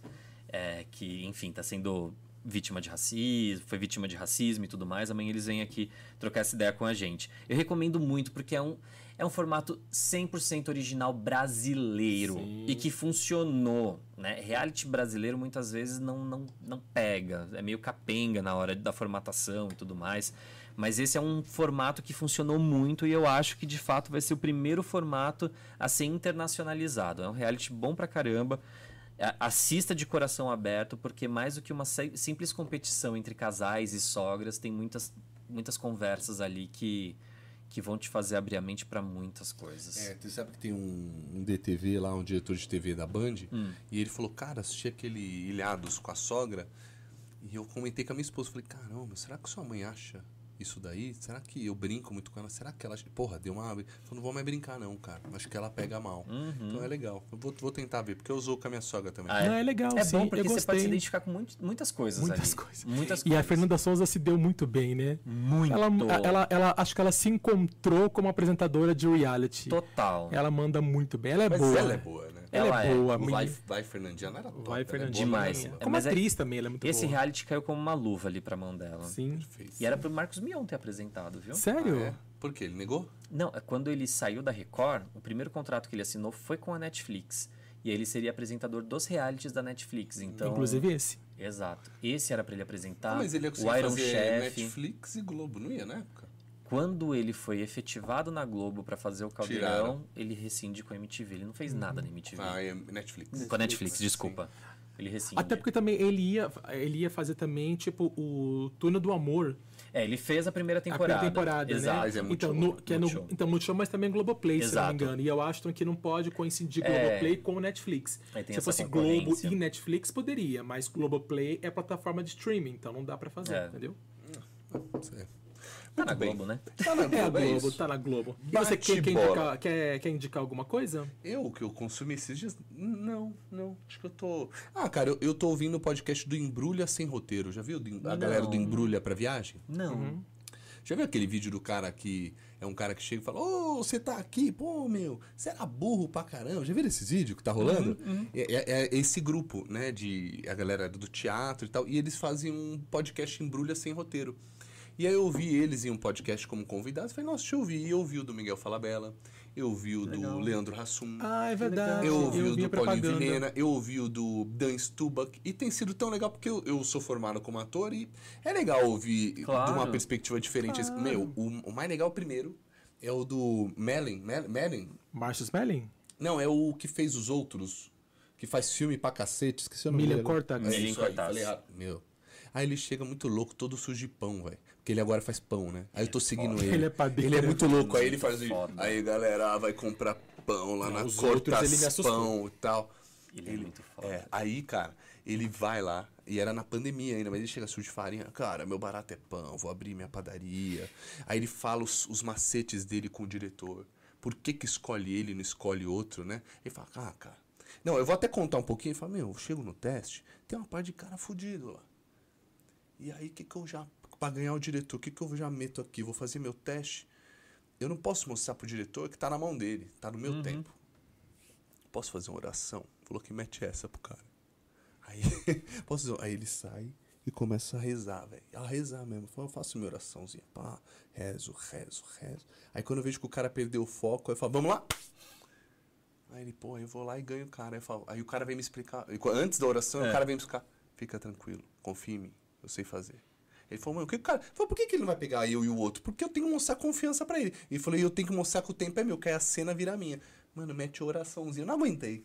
Maravilhoso. Vagabundo, isso. vagabundo, velho. sensacional. Não, demais. Mas os macetinhos falando da vida. Meu, incrível, cara. Ele eu é um achei ótimo demais. ator, E por ele é que, um- que ele fez os filmes?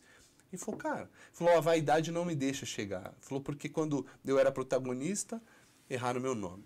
Quando eu era coadjuvante, apareço só lá no fundo. Ou... Ele falou, cara, a, a vaidade não me deixa chegar. Então, eu achei muito legal, velho. Ele é foda. bola. Foda, vale a pena. Tá bom? Só, só, só aproveitando, a novela da Netflix, Pedaço de Mim, Pedaço de mim. já gravada pelo Vladimir e pela Juliana Paz. Boa. Perfeito. E agora então bate-bola para conhecer um pouquinho mais sobre Gabriel Perlini. Vamos lá, uma cor, Gabriel. Eu gosto muito de azul. Azul. Uma comida. Eu gosto muito de guacamole. Sério? Cê é louco. ter- Sabe qual brasileiro vai falar guacamole? Ninguém. Você tem um Ninguém. nível diferente. É. É claro. coisa tão A estúpida. gente vai Abacate, receber é- 320 convidados, ninguém vai Nunca, pensar mas nunca. guacamole, É abacate, gente. tomate, cebola e coentro. Ponto. Fácil, simples assim. E ninguém vai lembrar, só você. Aliás, isso vai ser um corte, né? Gosto de guacamole. É, O cara é piloto, é, igual você é fazer, fazer o curso e Não ter zoa- medo de um ano. cara, um é. ano, Quase um ano. era almoço. Um defeito. Eu sou muito ranzinza. Uma mania.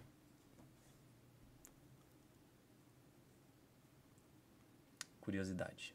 Um lugar. Minha casa. Uma crença.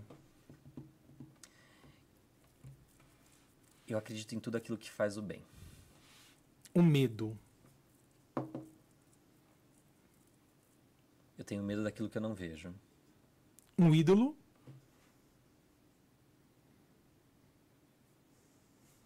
Boa, cara. Que loucura. Olha, meu maior ídolo na comunicação sempre foi a Abby Camargo. Ah, Sempre foi. ao concurso, né? É. Não tenho o que Tava dizer. tentando pensar em alguém vivo, mas aqui ela. Vem. É. É. é o que vem na mente, É. né? não tem como. Perfeito. E pra você, Gabriel Perlini, o que pode tudo e mais um pouco nessa vida? Cara, eu acho que pode tudo a gente fofocar com responsabilidade. Boa. Fofocar com muita responsabilidade. É por isso que eu levo muito a sério o trabalho que eu faço.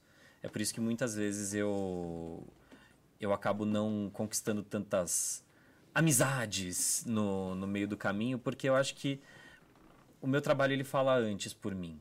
Então, eu tenho um compromisso muito grande com as coisas que eu falo, com as coisas que eu produzo, com as coisas que eu apuro, e muitas vezes elas vão em desencontro ao que outras pessoas pensam, ao que as outras pessoas falam, ao que as outras pessoas querem ouvir.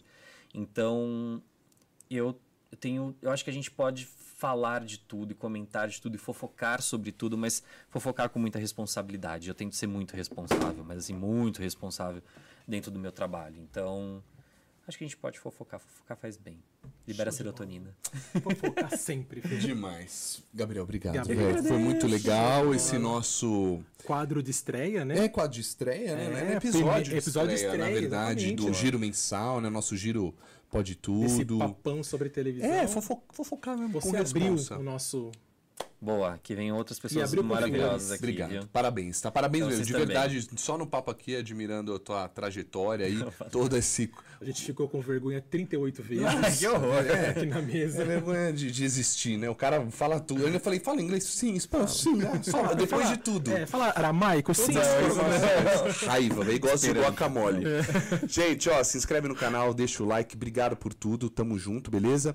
Lembrando que toda terça estamos aqui ao vivo, 8 horas da noite. Siga lá no nosso Instagram, Pode Tudo e Mais, Mais escrito, um tá legal? Lá no Spotify tá Pode Tudo e Mais um pouco. Aí o mais é o mais mesmo. É uma loucura isso daqui. Mas a gente precisa até definir isso, né? Porque eu não sei como encontra a gente, mas dá pra achar. E o Spotify tá indicando bastante, cara. É, mais de, de quase 20 mil impressões, tá Legal. indicando. É, o YouTube tá crescendo. E é isso, com vocês e com grandes convidados, beleza? Show de bola. Obrigado, beijo pra todo mundo. Tchau, até a próxima. Gente, até Valeu! Semana que vem. Bye.